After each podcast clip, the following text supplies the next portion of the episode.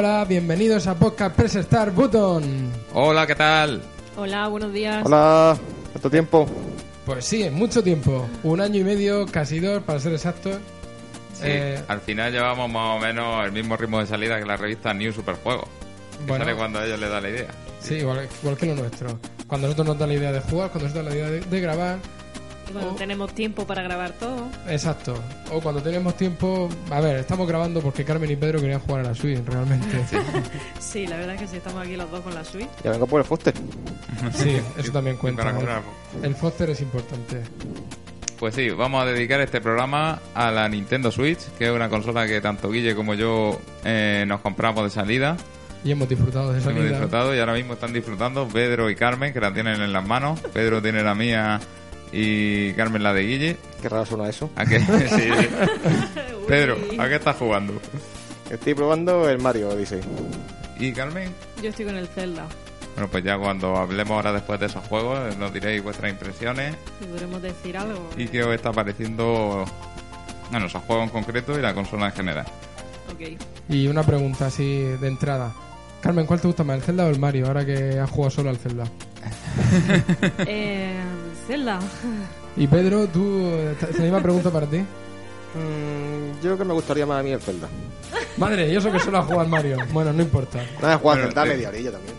La- ¿De qué vamos a hablar en este programa, Guille?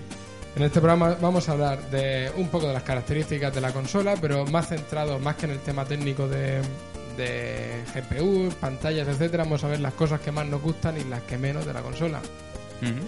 Eh, después, a posteriori, pues hablaremos de varios videojuegos, vamos a intercambiarlo con otras secciones, pero vamos a hablar de Zelda, de Mario Odyssey y de Xenoblade Chronicles 2. Vamos, los que están considerados como los más importantes de la plataforma. Sí, las tres estrellas de, de este año de Nintendo. Bueno, depende de qué le pregunte, porque el Splatoon tira bastante. También Cierto, es verdad. cierto. Pero aquí, vamos, yo por lo menos no he jugado más que las demos abiertas esas que pusieron y poco más. Sí, al final básicamente quiere decir que a nosotros nos gustan estos juegos y el Splatoon en- yo lo probé en Wii U, no sé si lo llegaste a jugar antes de hacer algún podcast o algo. Mm, No, No. creo que no. Bueno, un poquillo. bueno. eh, la Wii U también. Sí, y la verdad es que pues está muy gracioso y tal. De todos modos, no adelantemos acontecimientos porque también creo que tenemos una sección en la que hablaremos de otros juegos. Hablaremos de otros juegos, aparte del catálogo de, de Switch, lo que ya ha salido, lo que está por venir, lo que nos gustaría ver. Eh, también vamos a comparar los juegos de Wii U y, y Switch. Obviamente esto se va a centrar en los juegos, en los ports que se han hecho. Exactamente. Una cosa gente- que, exacto, que a- da para mucho debate. A la gente con que solo con Switch, pues le gusta la idea. A la gente que tiene Wii U y Switch, a lo mejor no tanto, o sí, dependiendo de, de cada uno. Y bueno, ya hemos dicho, vamos a hablar del futuro de los juegos. Pues en un principio el programa se va a centrar en eso y veremos si, si tenemos alguna cosa que nos salga por, por el camino. Comenzamos.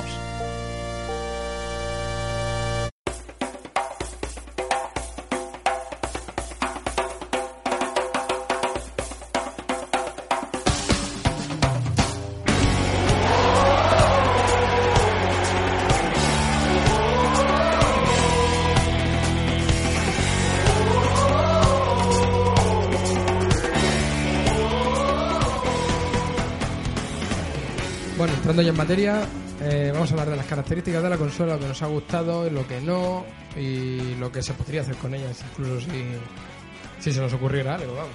Sí, sí. Eh, Pedro, Dime, ¿te ha gustado algo de la consola en concreto? a mí lo que más me ha gustado siempre es que es portátil y sobremesa a la vez. Digamos que es el punto que la ha vendido sobre todo. Sí, es su punto fuerte.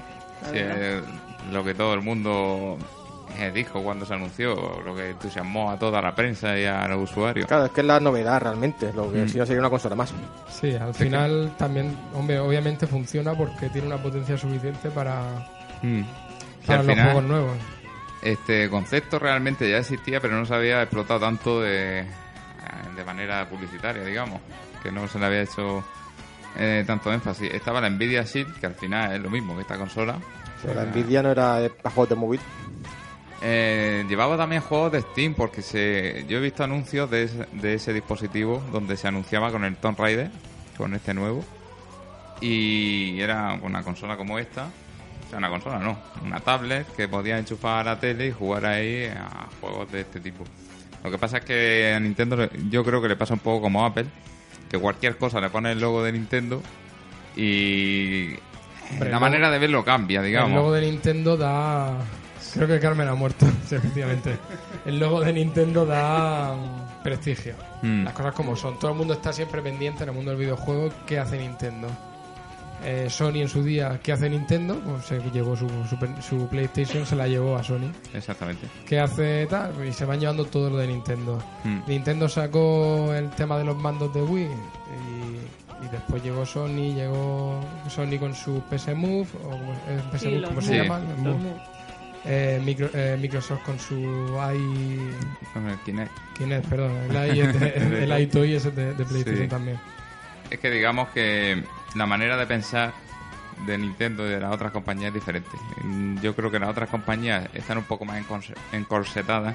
En plan, una consola es un dispositivo en el que se pueden jugar juegos. Y Nintendo siempre está pensando en de qué manera podemos sorprender. Eh, tener en cuenta que fue antes de, de sacar consola una empresa juguetera. Y antes de eso de cartas y demás. Pero bueno, sí, y antes de eso de, centrándonos- de Hoteles del Amor. Sí. Centrándonos en el tema de los juguetes, pues ya hubo muchos inventos que vendieron en Japón. Y esa manera de pensar yo creo que sigue presente en la compañía y van in- intentando innovar. Y están siempre pensando, pues, a ver, se me ocurre hacer este juego. ¿De qué manera lo podríamos integrar en nuestros dispositivos? Y a partir de ahí hacen sus consolas. O sea, es una manera... Lo hacen al contrario y por eso consiguen siempre sorprender. Sí, básicamente. Mm. También por eso tienen los fracasos que tienen de vez en cuando. Claro, es que, que no arriesga no gana y muchos, muchas veces arriesgan y no lo consiguen vender de la mejor manera. Mm. O los usuarios no terminan de entenderlo. Sí, recordemos la, la Wii U Mm. o la. ¿Cómo se llama La esta? de Virtual la, Boy. la Virtual Virtual Boy. Boy. Mm. Oye, yo probé la Virtual Boy y ¿Ya no, voy- no voy a decir que sea un consolazo, pero, pero tenía su gracia. Ahora, que tengas que ponerte la cara encima de, de un trípode, o sea, el trípode en la mesa, en la- en las gafas y tú metes la cara dentro, pues es un poco... Bueno, pues eso es lo ¿En que serio? pasa. Que muchas Sí, veces... sí. Y Pero eso bueno. en teoría era portátil. Aparte que era rojo, o sea, era, eh, se veían nada más que eran líneas rojas prácticamente. Eran, Pero bueno, esa, volviendo... esa, esa luna es difícil de coger, Pedro. No digo que porque tengo cosas en la nariz. Ah, tendrá frío. Volviendo a la, a la Switch, otras cosas que os llamen la atención, Carmen, por ejemplo. Pues no sé, lo- la verdad es que los mandos estos que se pueden quitar y demás también tiene su, su punto. Exactamente, es lo que origina el nombre de la consola, el Switch, ¿no? Como el clic que hace el cuando Switch. quitas. El Switch yo creo que es más por el Sí, también. switchar de la pantalla Es que un po- al portátil. Es un poco la mezcla de las dos cosas. Pero los mandos, pues sí, que las los puedes quitar y te sirven como los que tenía la Wii, que eran mandos con el giroscopio y detector de movimiento y tal. Y aparte, pues los puedes integrar y llevártelos como una consola portátil. También tiene una base para ponerlos como un mando de toda la vida. Se le pueden conectar a otro tipo de mandos. Pues sí, tiene muchas posibilidades y las que todavía no hemos visto que pueden sacar mandos con alguna característica especial. Sí, Ya que dices, Perdón, perdón. ya que dice lo de los mandos, eh, tienen muchas cosas dentro. Tienen Sí, sí, sí. vibración especial 3D creo que se llamaba, tienen HD, una cámara HD. infrarrojo, tienen lector de amigos, tienen de todo. Sí, nomás creo Mm, que cada sí. uno Es que 80 euros, creo, así, ¿no? La tecnología Sí, no, que lleva eso dos- dentro, Los dos son 75, 80 euros, dependiendo de la tienda. claro. Creo que sueltos son 40 y 40, 45. Que hayan dentro de todo. Pero eso, que llevan Sí. una, una cantidad de tecnología porque llevan el giroscopio. Llevan todo lo que tú has dicho, Pedro. La, la vibración HD, que cuando la pruebas, con los juegos del Undo Switch, por ejemplo, el, conta- el de contar las canicas, que te lo tienes que poner al lado de la oreja y realmente parece que eso lleva canicas dentro. Que está que lo mueves para un sitio para otro y, y ruedan. Ese tendría que probarlo. La verdad es que Mm. no lo he probado. Para... Los juegos que yo tengo son más, digamos, normales. Son los AAA que estábamos hablando al principio de, Mm. Sí. de la presentación y algunos más. Pero no he tenido un, un juego de minijuegos como el 1 2 Switch. Un 2 Claro. Switch. Pero es que esa característica no ha sido eh, explotada del todo. En algunos juegos sí, pero se ha, se ha visto algo. Pero mm, Nintendo Sí. tiene pensadas muchas cosas que yo creo que se ha centrado el primer año en contentar al público que perdió. Sí, claro, para, Ya, poder, ya para poder vender. Y ahora que ya la gente tiene la consola, Y ahora van a por otro público. Ahora vamos, vamos a ver si ampliamos el negocio.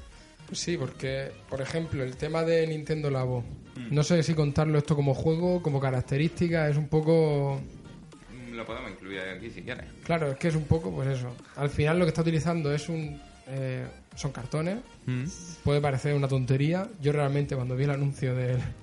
del cuando vi el anuncio del Nintendo Direct del, de los cartones me quedé con cara de idiota. Quedé No, diciendo, no. "¿Le- ¿estamos en serio que nos están vendiendo unos cartones? No, a mí me pareció una genialidad. Yo No, lo veo... esa es la cosa. Es que yo lo, lo pensé así. Dije, hay una, una, una tontería esto, cartones. Y de repente al día siguiente dije, oye, pues, unos cartones, o sea, vale, son cartones. Sí, pero, Pero- te están vendiendo el cartón a precio de oro, ¿eh? Sí, bueno, me está viendo el cartón a precio de oro. Pero ya los tienes que ir montando, yo es tienes que hacer su no sé realmente... qué. yo- Si yo eso lo tuviera, lo hubiese tenido cuando tenía 8 años, 7, Bueno, eso habría sido... yo habría flipado. Claro. Realmente. Es que, es que es el público que busca. Es que pensad una cosa. Ahora mismo los niños están enganchados a estos dispositivos. Están con los móviles, las tablets. Entonces, a raíz de la Nintendo Switch, lo que pueden conseguir es que vuelvan a, a desarrollar la imaginación, a jugar con cartones como hacíamos nosotros cuando éramos críos. Y- Bueno, debe ser pedir mucho, ¿eh? No vas a soltar a los críos de los móviles por muchos cartones que le No, pongan. eso Bueno, de- pero- depende un por poco eso también te- de los padres. por Que eso te vean la están- idea y que la quieran llevar a Claro, cabo. por eso te están integrando el móvil con el cartón. Mm. Para que al menos hagas algo productivo. Bueno, productivo no, creativo. Creativo, eso sí. Y yo, lo de vender el cartón a precio de oro, yo es que más bien veo que lo que están vendiendo es una idea, un juego, como el Undo Switch lo vendieron por 50 euros. Podría ser perfectamente una demo que acompañase a la consola. Debería haberlo Pero- sido. Debería haberlo sido. Bueno, pero lo han vendido, han vendido más de un millón de copias. O sea que tan mal no lo habrá ido. Hay que pensar no como usuario, sino como negocio, que es como piensa Nintendo al fin y al cabo. Y esto de Nintendo Labo, pues te están vendiendo un juego, una idea, acompañado de unos cartones. Sí, después habrá que ver qué hacen con los cartones. O sea, supuestamente, aparte que te dicen que los puedes personalizar y te ponen Sí. unos rotuladores y dices, bueno, eso personalizar, eso ya me parece... Pero ya no sé si en un futuro... Es el, es el DLC. Ahí está la cosa. El DLC te viene en tres colores de fosforescentes. Y pegatinas. Pero habrá que ver si, yo qué sé, si a lo mejor te dicen, oye, pues eh, tienes tal característica, te lo puedes montar tú por tu cuenta. Mm. Te compras cartones o te coges cartones de, Sí, de cualquier lado y montártelo tú, no sé, también tiene su gracia. Eh, van a salir, eh, en principio, dos packs. El del robot, que es el más caro. Y luego está el de los minijuegos, que Sí, lleva con el piano, de la choque. caña, etcétera. Mm. Pues en ese, yo he visto en los vídeos de la gente probándolo y tal, que eh, hay una aplicación en el cartucho donde te anima a crear. Que Mm. por eso era el, el este que lleva. Eh, La, cam- en la cámara, el sensor no, la campaña esta que hacen que es crea, Ah. descubre y. y no sé juega, supongo. Pero bueno, el crea está ahí en ese juego, ¿no? Sí, aparte que te- en la propia, en el tema este del cuando tienes el donde se meten los mandos y, y tiene una especie de araña que se va moviendo, una especie Mm. de coche, no sé. Te ponen que puedes crearte tu propio circuito con Claro, es que. te, te- que puedes crear el circuito en el suelo donde sea y la y no sé cómo exactamente lo, lo puedes testar Mm. y entonces te, te lo muestra en la consola. Tú en la consola vas viendo como si fuera un circuito de verdad. Te sirve una especie de, de Mario Maker, pero carrera Maker, no sé. Claro, pues, eh, a ver si los niños desarrollan la imaginación ayudados por los padres y por adultos que jueguen con ellos. Y ya te digo, yo con Nintendo Labo, pues al principio pensé que, que vaya una tontería que nos estén vendiendo cartones y al día siguiente cuando lea lo estuve pe- sopesando que me parecía una, genialidad Mm. y después ya pensé, oye, ¿y cómo hacen lo del piano? No, pues eso lo hacen con la camarita. Con la cámara, Eh, con no- el sensor infrarrojo que lleva. Correcto. Que hasta ahora solamente se había utilizado en un minijuego de Nintendo Switch, que es como eh, comer hamburguesas, que lo que tienes que hacer es colocarte el mando enfrente de la boca y abrir y cerrar. Y el que más rápido abre, Madre abre y cierra es el que gana. Es el único minijuego que yo he visto que donde se utilice. Pues Creo que no hay nada más, a lo mejor me estoy colando. Aquí en el, el piano, por lo que estuve viendo, era por el tema de la distancia del, de, Mm. digamos, el rayo infrarrojo que utilice eso. Sí. Y dependiendo de, de- de qué distancia esté, entonces cuenta si es una nota u otra. Sí, porque lleva con unas pegatinas reflectoras y te mide ahí la... Sí. La otra característica que también lleva el mando es el Joy-Con derecho. No lo hemos dicho, los mandos se llaman Joy-Con, para el que no lo sepa. El derecho es el que lleva todo. Vamos, que lo lleva todo. Que es el- eh, lo de los amigos que ha comentado antes Pedro. Sí, el, el, el NFC de la consola. Sí. El chip NFC. Que ahora mm, yo creo que están haciendo bastante negocio. Hay muchísimos juegos que lo están utilizando. Sí, podría haber más que lo utilicen o, la- o el uso podría ser más... Mm. mm, Que como no hu- sé si- claro, hubo tantas quejas de que el tema de los DLC, Sí, que, eh, que no pareciera un amiibo un DLC. sí, eh, que tuviese el amiibo y te hiciese falta para desbloquear algo importante en el juego. Y lo están intentando meter un poco como complemento, no, Sí, al no final- como obligación. En el Zelda, por ejemplo, te sirven para conseguir algunas armaduras. Mm. Solo están disponibles si las utilizas con, con los amigos. Y claro, te compras el amiibo del Link de Ocarina of Time y te puede salir alguna... De vez en cuando te puede salir una ropa del, Mm. Del Ocarina of Time. Claro, pero no tiene no es obligatorio para No. disfrutar. Y que Por no es nada eh, mm, esencial para el juego. Sí, no, que nada. es eso, que es un complemento, lo que habéis dicho. Después, no es por un ejemplo, DLC. el, el, el, el amiibo del lobo de- del Twilight Princess eh, te sirve de apoyo. Pero realmente, eh, si no lo tienes, pues te puede pasar el juego igualmente. Mm. Claro. Ya, pero son cosas que no puedes conseguir jugando, ¿no? Entiendo. No, esas cosas no. No, pero tampoco Que quieras que no son cosas exclusivas del DLC. Si, si las quieres, pues te gastas el dinero. Es como los DLC estos de otros juegos que son eh, los micropagos estos para personalizar a tu personaje, para vestirlo como quieras y cosas así. Sí. Solo que estos quedan bonitos en la estantería.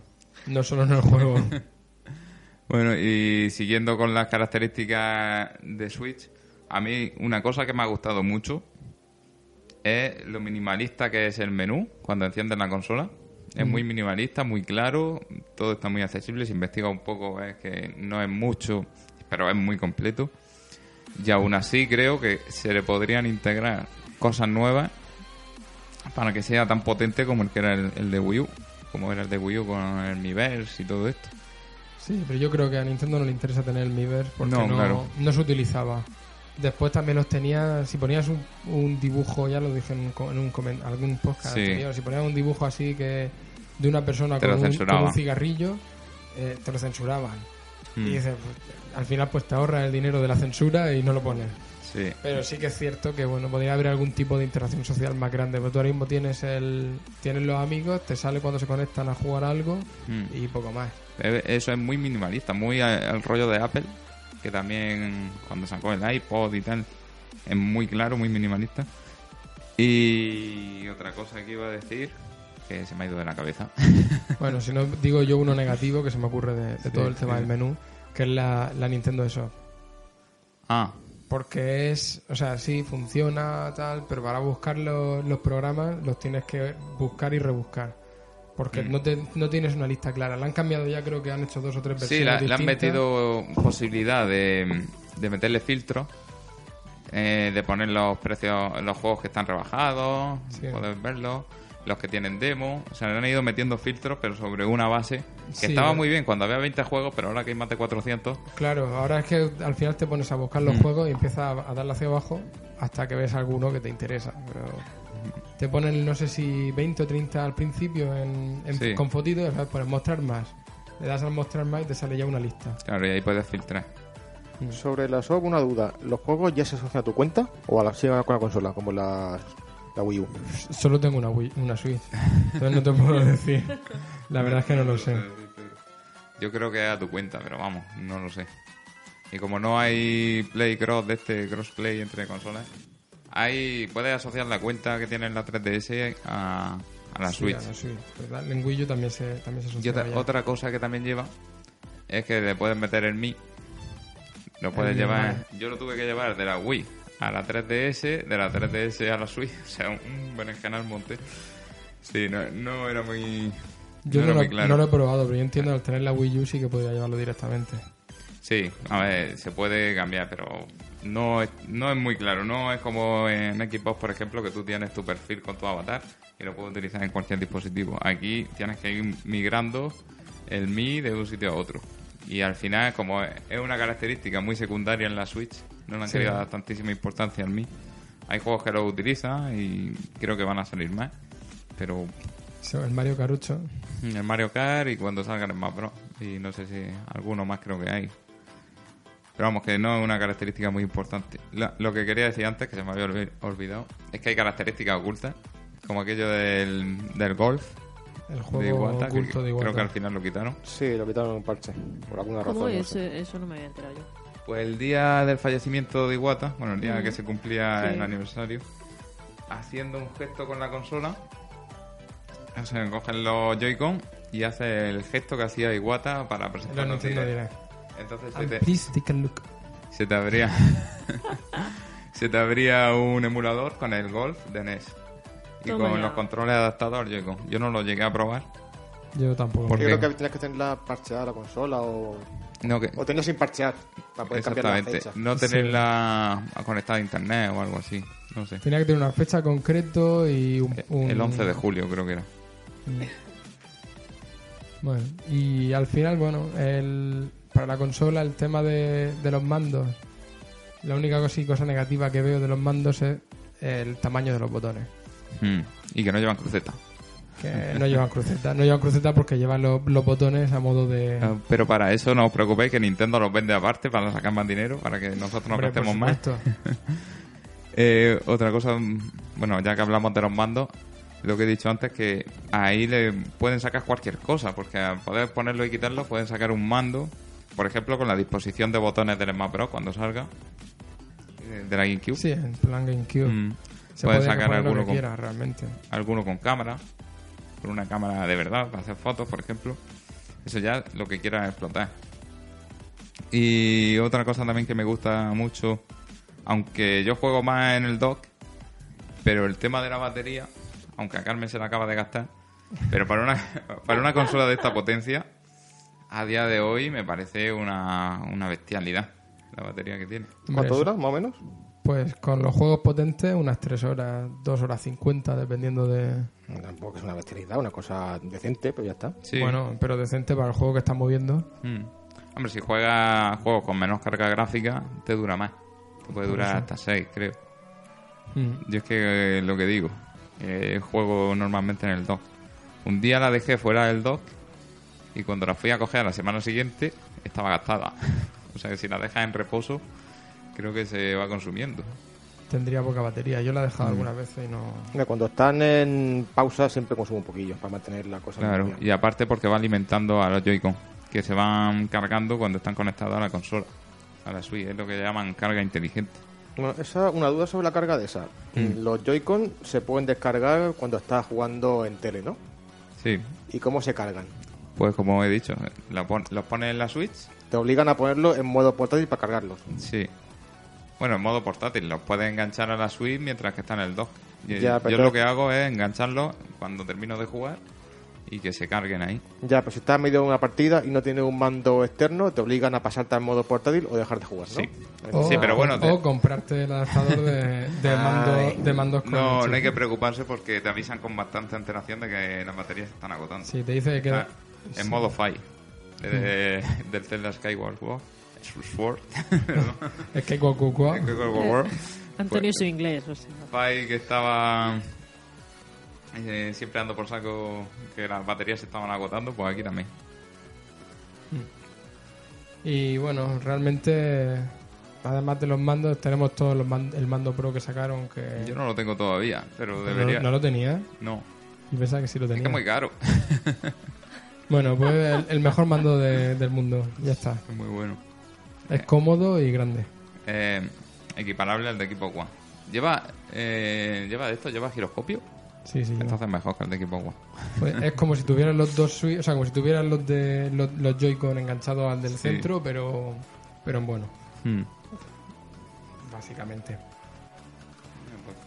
Y bueno, pues yo creo que hemos hablado ya bastantes características, solo nos ha faltado una, que pasamos a decirla que es que los cartuchos sí, es cierto, saben mal. Yo no lo he probado. Yo sí. Eh, No me gusta chupar cosas. ¿No eh. quieres probarlo en directo, Antonio? Uno? Y bueno, aparte de eso, creo que hemos hablado bastante de las características, de las cosas que nos han gustado y que, y que no de, de Switch. Y podemos ya empezar a pasar a la siguiente sección. Sí, hemos hecho un, re- un resumen bastante completo.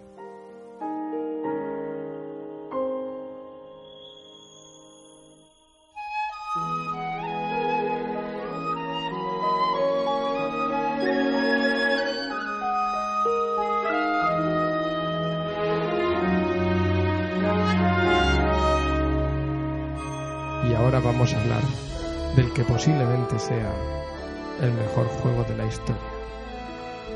¿Cuál es? The Legend of Zelda, Breath of the Wild.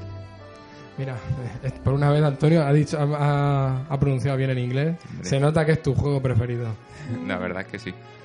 A mí este juego, bueno, primero voy a hablar un poco de lo que fue. Lo llevábamos esperando unos tres años así desde que se anunció porque iba a salir para Wii U. Iba a salir para Wii U, sí, sí. Hicieron lo mismo que habían hecho con el Twilight Princess, eh, que se anunció para GameCube. Lo estuvimos esperando muchísimo tiempo y lo retrasaron para coincidir con el lanzamiento de Wii y lanzarlo en las dos consolas al mismo tiempo.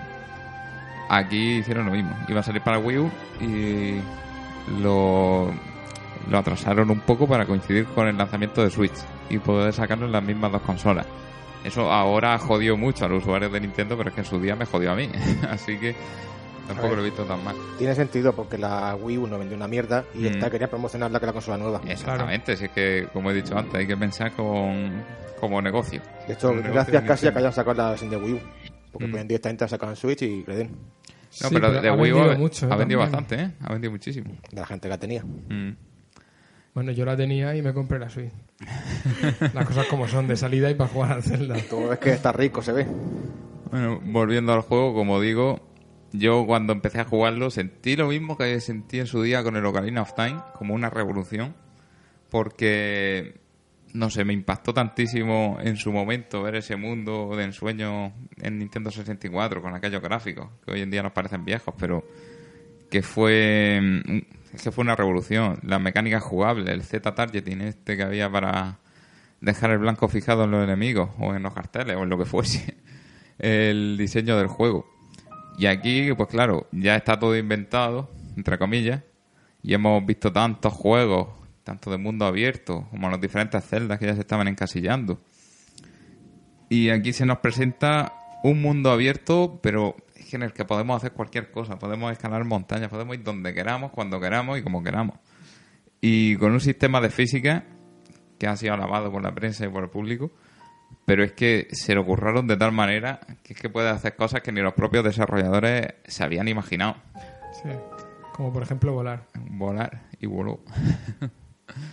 es cierto, hay un truco, yo no lo he probado, pero eh, puedes coger, por ejemplo, una, una barca y empezar a engancharle globos de estos de Octorok con los que los, los elementos a los que se los enganche salen volando. Entonces, si tienes muchos, porque explotan rápido, puedes subir a la barca y volar por el cielo. Eso, un ejemplo. Pero otra, hay- eso es muy pesado. otra, otra manera de volar. Es mejor con el- la carretilla del cofre. Esa es la otra Sí. opción. Y otra es con el tronco. ¿Qué? Con el tronco. Con el tronco al octavo, al octavo pai pai. No, no sé yo esa del tronco, no la conozco. Si tú... A ver, en el juego... Bueno, no, eso sería imantándolo y el tronco no es sí, imantable. En el tronco, como hay varios... En el tronco, sí. En el juego hay varios varios poderes. En lugar de ir dándote poco a poco los diferen- las diferentes armas con sus poderes, en plan gancho y demás, pues te dan desde el principio eh, las bombas, el imán, el- lo de la parálisis y no recuerdo cuál... Ah, y, y la congelación, para hacer cubitos de hielo en el agua. Sí. Pues con el de la parálisis, tú paralizas un objeto y puedes golpearlo para que retenga energía cinética y luego esa energía se traduce en que el objeto sale volando. O sea, tú le puedes dar unos 10, 12 espadazos y, y entonces acumula esa energía. Tú pues te, tú, te montas encima. claro, se lo- le pegas un montón de espadazos a un tronco, te montas encima y, y voló. Y voló. Y voló y posiblemente murió. Y me- Murió y me también, hizo volar. Eso sí lo he probado. Eso está muy chulo. Bueno, básicamente lo mejor del juego es que estamos hablando... Bueno, lo mejor del juego es que es un juegazo. No, a lo mejor es que no hay nada que sea mejor. Exacto. En Pero aparte de, de eso, cosas. hablando del tema de toda la física, de todo esto, es que puedes hacer cualquier cosa en cuanto a... Tienes un enemigo delante, yo, vale, no tengo... deja, deja a Carmen que explique Bueno, esto sí, porque Carmen. le acaba de pasar. ¿Qué te ha pasado, Carmen? Pues me acaba de pasar que estoy con un arco sin flechas y tenía delante de mí un enemigo. Pues ¿qué he hecho con el imán? He levantado una pedazo placa de, de hierro o lo que sea y me lo he cargado tirándosela encima. Exactamente. O sea, te deja libertad para, Para hacer lo, lo que se te ocurra. Que en- otros juegos, pues ese enemigo te lo tienes que cargar acercándote ahí y dándole espadazos. Y no hay muchas más opciones. En este, si se te ocurre así, pues así. De hecho, lo, Es que era lo único que podía hacer, si no... Sí. Estaba la pobre ahí acorralada y mira. Eh, Este- cosa, digo yo, para gente sí. que esté escuchando esto, que no sepa de qué va Zelda, estará pensando de qué habla esta gente. mm, ¿Por qué no contáis un poco qué es? O no, no la historia en sí, pero qué es Zelda o cómo es el estilo de juego, porque está hablando de mecánica, Bueno, pero sin saber de qué juego realmente. Es cierto, pero además ha cambiado el, el tipo de juego, o sea, sigue siendo un action RPG, por decirlo así, mm. Sí, pero ha cambiado en- en- con respecto a los anteriores. Entonces, tenemos un mundo abierto completo, tenemos nuestro personaje, Link, que en otros juegos, creo que este es el primer juego en el que el nombre no se puede cambiar, es posible. Sí. Eh, y tenemos pues nuestro personaje Link, que se encuentra en, sin nada, eh, se despierta y venga, te sueltan en medio de en medio de la pradera de Irule, como quien dice. Pero en cuero, totalmente. Sí, sí, Sí. vas con calzoncillos. que bueno, que bueno, no voy a decir cuánto tiempo lo lleva puesto, por, por no hacer spoilers, por si alguien no lo ha jugado y tal, Entonces, pero lleva puesto empezar. mucho tiempo. ¿Eh? ¿No te lo dicen nada más empezar? Bueno, pero como, no- como la gente no lo ha jugado, Sí, tampoco lo quiero el decir. que no lo ha jugado, claro. Mucho tiempo. Pero bueno, al final eh, te sueltan ahí y dices, venga, ¿qué tienes que hacer? Cambiar tus calzoncillos. Exacto, cambiarte los calzoncillos, buscarte ropa, buscarte ropa, buscarte armas y dices, pero ¿por qué? O sea, ¿por qué estoy aquí Sí, solo? es, es supervivencia. eh, Re- sí, realmente este juego es más que... eh, bueno, sí tiene su historia, obviamente tendrás que hacer tu... Al final siempre tienes el malo que es Ganon. Spoiler, spoiler. Bueno, no, te lo, Eh, te lo de o te lo sea. dicen. No dices Sí. que el tiempo que lleva y cuenta del malo ya final. Bueno, pues pues. es que la batalla final la puedes hacer a los 15 minutos de empezar o a los 20. Sí, Ganon está ahí. Te lo dicen desde el principio. Oye, que Ganon está allí que cuando quiera, Sí, ve y te lo carga. a mí ya me lo han dicho, o sea que... ¿Verdad? Y Carmen lleva un ratico. Así que. Y hace un ratico que me lo han dicho. Sí, pues, lo que estabas comentando, Guille. La saga hasta ahora se había caracterizado porque todos los juegos seguían más o menos el mismo esquema. ¿no? Unas mazmorras con puzzles, con un jefe final, con Sí. diferentes enemigos y donde te daban, por lo arma. general, un arma. Un arma que te ayudaba a resolver los puzzles de esa mazmorra. Sí. Aquí, como he dicho antes, esas armas no existen, sino que te las dan desde el principio eh, como unos poderes. Y las armas pasan a ser armas de combate, que se van rompiendo eh, según las vas utilizando. Y siempre vas buscando nuevas, mejores y demás. O sea, es una, una cosa que a mucha gente le ha molestado, pero a mí es que me parece una, un acierto, vamos. Coñazo. Si tú juegas a los Souls, seguro que pasa lo mismo. No, son las armas se rompen después de horas. Y Bueno. te arreglas con nada. Sí, No, yo pero he aquí- cogido aquí un mazo, he matado a un bicharraco y se me ha roto el arma, o sea... Sí, pero ¿ha encontrado otra? ¿Otra Un arma? arco sin flechas. Un arco- Sí, eso es lo que me ha dado el bicho. Sí, pero bueno, que sie- siempre explorando y tal tienes la oportunidad de ir consiguiendo armas. Yo siempre llevo el inventario lleno. No sé cómo lo hago. Hombre, es fácil tenerlo lleno. No es muy grande, o sea, hay que decir que tiene, no sé si Mm. 15 o 20 casillas. Creo que se puede, o sea, se pueden ir ampliando las casillas para meterle más. Sí, Pero al final dice, bueno, con esto tengo de sobra, normalmente. claro, y si se te rompe te van a dar una nueva enseguida. Y volviendo a la explicación del juego que nos ha pedido Pedro, pues ahora se las mazmorras que decía han desaparecido. Ya eh, lo que hay son unos pequeños santuarios donde te exigen unas pruebas que pueden ser de combate, de puzzle o de, de cualquier cosa o de mm, utilizar los poderes que has adquirido.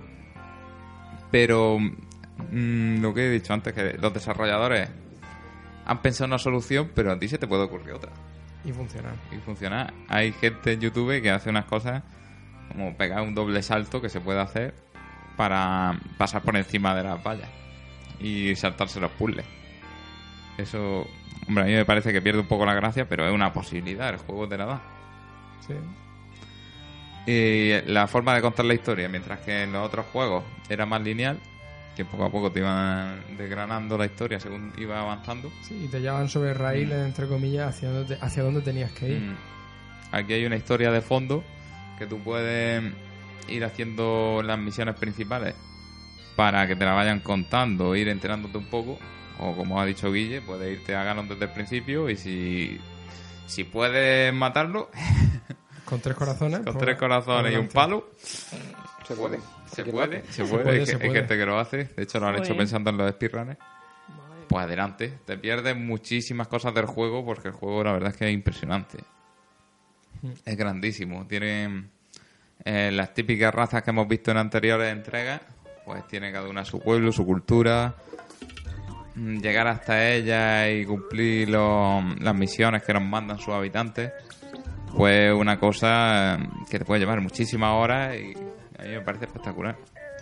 Y, y lo mejor de todo el tema de los cambios de personaje, sin duda, sin duda, son las hadas. Cambios de personaje. Bueno, el cambio de la forma de llevar el juego, el cambio de cómo son los personajes y tal, el diseño, etcétera. Son la- las hadas de la fuente. Porque hemos pasado de tener eh, unas mujeres exuberantes. Exuberantes me refiero porque tienen atributos grandes. Mm. En general. grandes por todos lados. O sea, no es que sean. Y, y ser muy buenas, muy buenas contigo y darte de todo a ser unas peseteras. Es verdad. Pero eso ya lo hacían también en la Sí. Super Nintendo. Te pedían, dame más dinero para que te mejores. Dame Sí, más sí, sí. dinero. Es que en, en cada juego la, la han interpretado de una manera diferente. Mm, Pero aquí sí, una pesetera y una salidorra. Una salidorra, además te- Sí. no paran de tirarte de besos, no paran de, de toquetearte la cabeza. Madre mía. Lee se pone siempre ahí, se pone colorado. Llévatelo, llévatelo sin calzoncillo, a ver, o sea, sin calzoncillo, sin ropa, a ver lo que pasa, que no se me ha ocurrido. No vaya a ser que, pa- que cambie el- la animación. Eso también un- son pequeños detalles que mete Nintendo. Que la gente se escandaliza, depende de la ropa que lleve o te cambia el discurso. Mm. Pasa con muy pocas prendas, pero pasa. Sí, y también, bueno, pues el tema a nivel jugable de que la ropa influye. La ropa Mm. que lleves puesta influye en- dependiendo de la cli- del clima que haga. Sí, la climatología. dependiendo pues, de muchas cosas. También lo que dice Antonio, que si llevas un tipo de ropa, puedes llevar incluso máscaras de monstruos. Mm. Esas máscaras hacen que puedas confundirte entre los monstruos y no te ataquen. Y la verdad es que dice, bueno, por un lado no te lo crees, dice, vamos a ver si se nota que no es de los suyos. Pero bueno, los, los monstruos no son muy listos. Mm. Sí, eh, una de las cosas que decía nuestro antiguo compañero Carlos, que también estuvo jugando y que a él los monstruos pues no le parecían mm, necesarios los combates, que decían, ostras, es que no subo experiencia. Pero es que yo creo que en este juego no se busca eso, sino que tú, eh, si quieres combatir contra los monstruos, combates, y si no, pasas de largo, pues tú ya sabes que si combates contra los monstruos te puedes llevar un botín un botín que luego te puede servir para mejorar tu equipo o para conseguir armas o para lo que sea. Y también todo lo que tienen los monstruos en sus campamentos o simplemente por el placer de, de combatir. O sea, es que Sí. el juego te da la libertad y tú puedes hacer lo que quieras. Eh, otra cosa también con lo grande que es, que hemos dicho, el tema de los pueblos. Luego hay muchísimo campo, pero muchísimo, que te puedes coger tu caballo y darte una vuelta tranquila. La música, la música es espectacular. La música Han, casi han nunca hay, dejado... ¿Cómo? La música casi nunca hay, es más en plan soniditos de vez en cuando. Sí, Sí. a eso iba.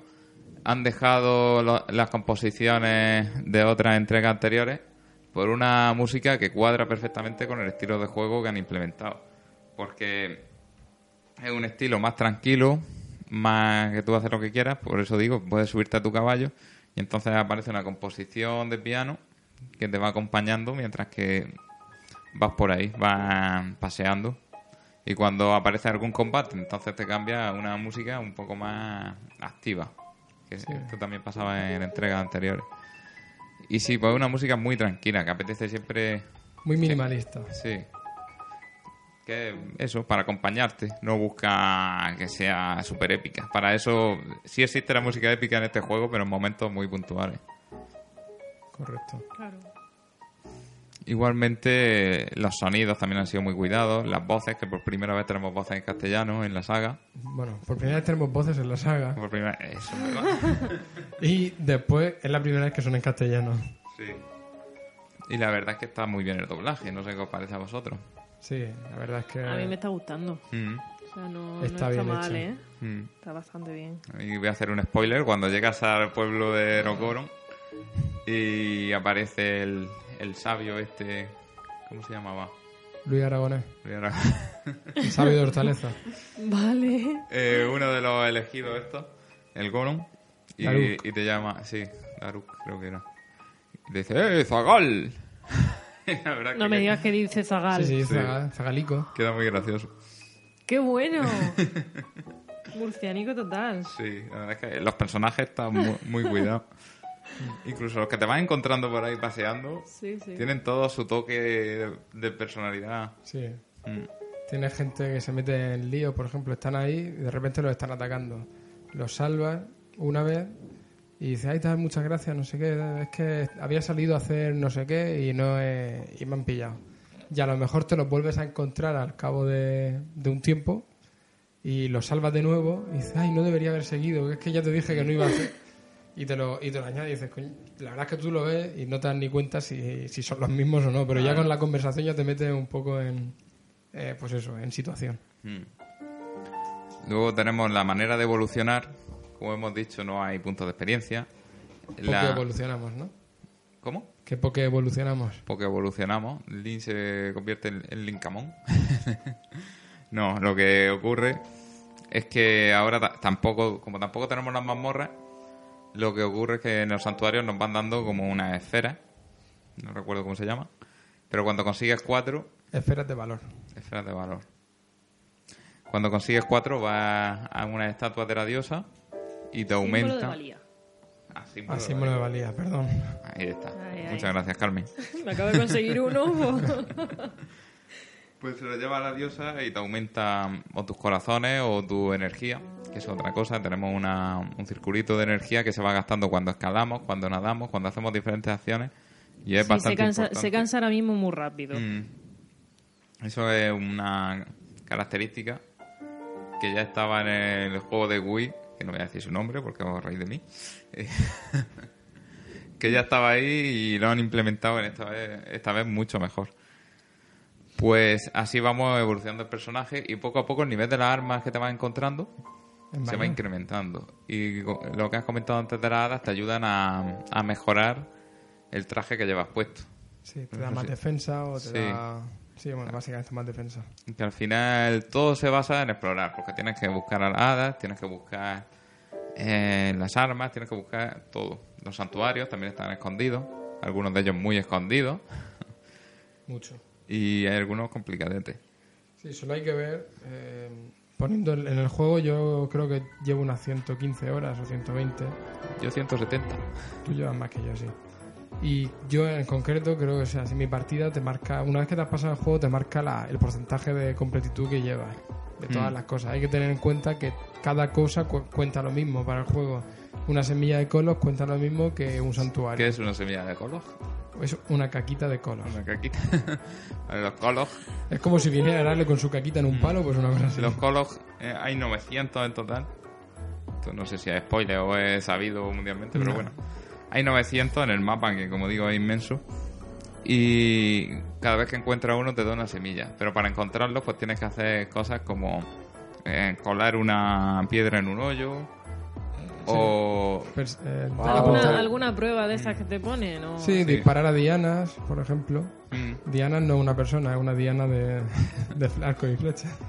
Pues en cada, como tú has dicho, cada una de esas semillas es un pequeño porcentaje. O sea, si quieres hacerte el 100% del juego, tienes que patearte el mapa de arriba a abajo y conseguir cada una de esas semillas.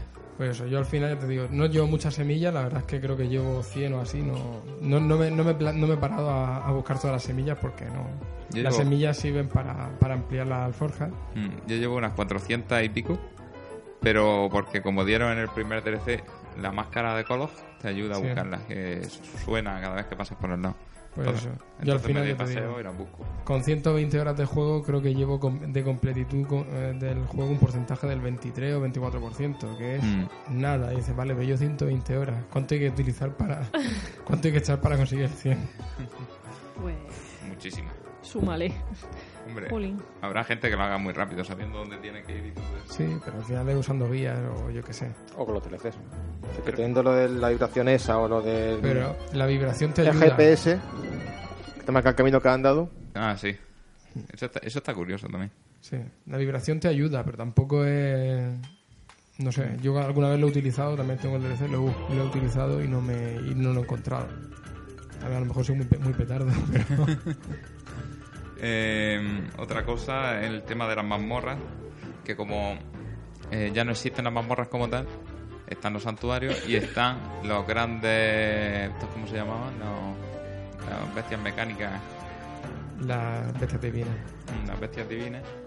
Es que hace tiempo que no juego, por eso se me van olvidando los nombres de las cosas. pues tenemos las bestias divinas que son una especie de mazmorra Sí, serían, estas serían las mazmorras al, las mazmorras al uso de, de los juegos Es- anteriores. Exactamente. Que son diferentes. O sea, no te vas a encontrar una serie de habitaciones donde una hay una prueba en cada una, ni nada de eso. No, suelen ser. Siempre suele haber alguna prueba, solo que están más disimuladas que antes. Mm. Antes directamente entrabas, te cerraban las puertas y dices, ala, apáñatela. Y ahora aquí ya lo tienes todo abierto normalmente, pero dependiendo de lo que haga yo, se me va a abrir otra cosa de la otra Mm. punta del- de la bestia o no sé qué. A mí me parece que tienen bastante personalidad. Han querido dar una personalidad Sí. propia y aunque hay gente que no le ha gustado, a mí no me molestan. De hecho, me parece que están muy bien integradas en el juego. Sí, son. la- los espacios no son. de- o sea, las bestias, tú te metes dentro, no es demasiado grande, no es Mm. una mazmorra gigante, no es una. No es el templo del agua de, de Ocarina of Time. Claro. Pero sí, o sea, yo he tenido más problemas. En alguna en una de las mazmorras tuve más problemas, no recuerdo ahora mismo cuál era, una de las bestias, que por ejemplo la mazmorra del agua, Mm. sinceramente, Sí, el templo del la agua. mazmorra del agua está sobrevalorada, como que es muy difícil, pero tampoco está tanto. Era complicadica. Nada, para tanto. Solo que ve el mapa y sigue el agua. Solo estuve atrancado una semana buscando una llave. Hasta que me, me llegó la guía, Bueno. me llegó la guía de Club Nintendo y ya pude ver dónde estaba. Pero sí, realmente, pues dentro de las mazmorras, bueno, dentro de las bestias, que se llaman aquí, al final consigues ciertos poderes. Que eso no lo hemos dicho, aparte de los poderes de la, de la tablet que lleva, que al final en la tablet es el, el mando de, de Wii U, o, de, o la Switch la lleva colgada ahí al cinto. Te puedes conseguir ciertos poderes especiales dentro de cada mazmorra. Ah, bueno, claro. Claro, los de los elegidos. sí. Y también la cosa que hay que tener en cuenta, si tú vas a tú- nada más empezar el juego, lo que decíamos antes, puedes ir a por, a por Ganon directamente. Ahora, consigue llegar ahí con tres corazones. Pero Ganon, además, si tú llegas sin haber pasado, pisado ninguna mazmorra, Ganon va con su vida completa. Sí, Y y, te tienes que enfrentar a los jefes de las mazmorras. Exacto, tienes que enfrentar a los jefes de la mazmorra y a Ganon. En cambio, si tú te has pasado a las mazmorras, las ma- no te tienes que enfrentar a los jefes de las mazmorras y creo que si no me doy, si no, bueno, yo es que pasé directamente con todos los, con todos los, las Sí. bestias hechas. Pero creo que las bestias de por sí ya hacen daño también a Ganon y le quitan vida. Sí, claro, te, te lo dejan a la mitad. Pero bueno, que ¿Cuántos spoilers estás soltando aquí libremente? eso no lo corta. Esto no es spoiler. Esto está puesto en todos lados, en todos los, en todos los análisis del juego. Eh, bueno, y... ¿Por dónde íbamos? Ah, sí, por lo de Ganon y tal. Que lo, lo mejor de todo, de llegar hasta Ganon habiendo derrotado a las bestias, es que has disfrutado del juego. Hombre, yo- una de las cosas que más temía yo era pasarme el juego. Sí, pero luego puedes seguir. Sí, Más- pero ya te quita un poco el... Y más que Nintendo sacó de- DLC para el juego. Sí, Que es una práctica que ahora... que ahora está utilizando todo el mundo ya, desgraciadamente. Pero cuando son DLC tan disfrutables como estos, a mí no me parece mal. Sí, bueno, al final fueron dos DLCs. El primero, la verdad es que de historia no aportaba nada. No, eran unas cuantas máscaras. Y entre ellas la de Kolog, el GPS que ha comentado Pedro del mapa. Y el modo difícil. Que eso yo no lo he probado, pero creo que, que sí que aporta bastante, que es como un juego nuevo. cuando empieza. Y el reto de la espada. No sé si Carmen... Ah, y el resto de la espalda. De la De la espalda. espalda. de la espalda. No sé si Carmen... es para ver cuánto, cuántas cajas puede Carmen, la ¿te, espalda. te apetece probar el modo difícil? Ah. no, deja- dejadme con este, por favor. ya el, juego es bastante difícil Eso es al lo que principio de por sí. Realmente, con respecto al anterior de Zelda, la, la dificultad ha subido mucho. Mm. Pero básicamente porque aquí pueden morir por cualquier cosa. O sea, Sí, al principio sobre todo cuando estás aprendiendo. Es que es un aprendizaje, es como si sueltan a un crío en un party. Por igual, primera vez. exacto. Igual que Carmen Voy a antes ha probar los columpios, me doy una hostia. Voy a probar no sé qué.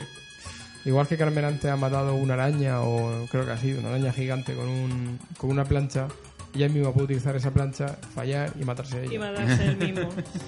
Entonces son cosas que normalmente no ocurrían antes. Claro. Y no tienes a los padres de Link ahí diciendo, nene, por ahí no vayas, que te vas a caer. Luego tenemos el segundo DLC que sí aportaba como un capítulo extra de historia. Yo no me lo he terminado. Yo sí. Yo sí. pues sí, eh, eran como pruebas. Sí, al final te meten en una especie de santuario. Empieza, no, no voy a decir cómo- lo que trata y tal, pero vamos, te meten unos santuarios más nuevos y después tienes otros Ya, Ahí sí morí veces. y después tienes otros jefes, otros jefes que tienes que, Sí. que enfrentar. Que no voy a decir tampoco porque bueno, tiene su gracia. Y te cuenta una historia acerca de, bueno, se llama la balada de los elegidos, pues te, cu- te cuenta la historia de digamos de, de los elegidos. Mm. Y bueno, lo que iba a decir antes, que tenemos el santuario de la espada, que yo no me lo he pasado. No había cojones a, a pasármelo. Bueno, al final el santuario de la espada te sueltan en bolas. Aquí te sueltan en bolas realmente. Ah, que va en bolas, Sí, sí. vale. No sé si va en el, no sé si va con, sí va, va con calzoncillos solo. Claro, no claro. recuerdo ahora mismo, creo que sí. empieza con No calzoncillo. sería. Y te sueltan sin armas. Y dice, venga, mm, apáñatela.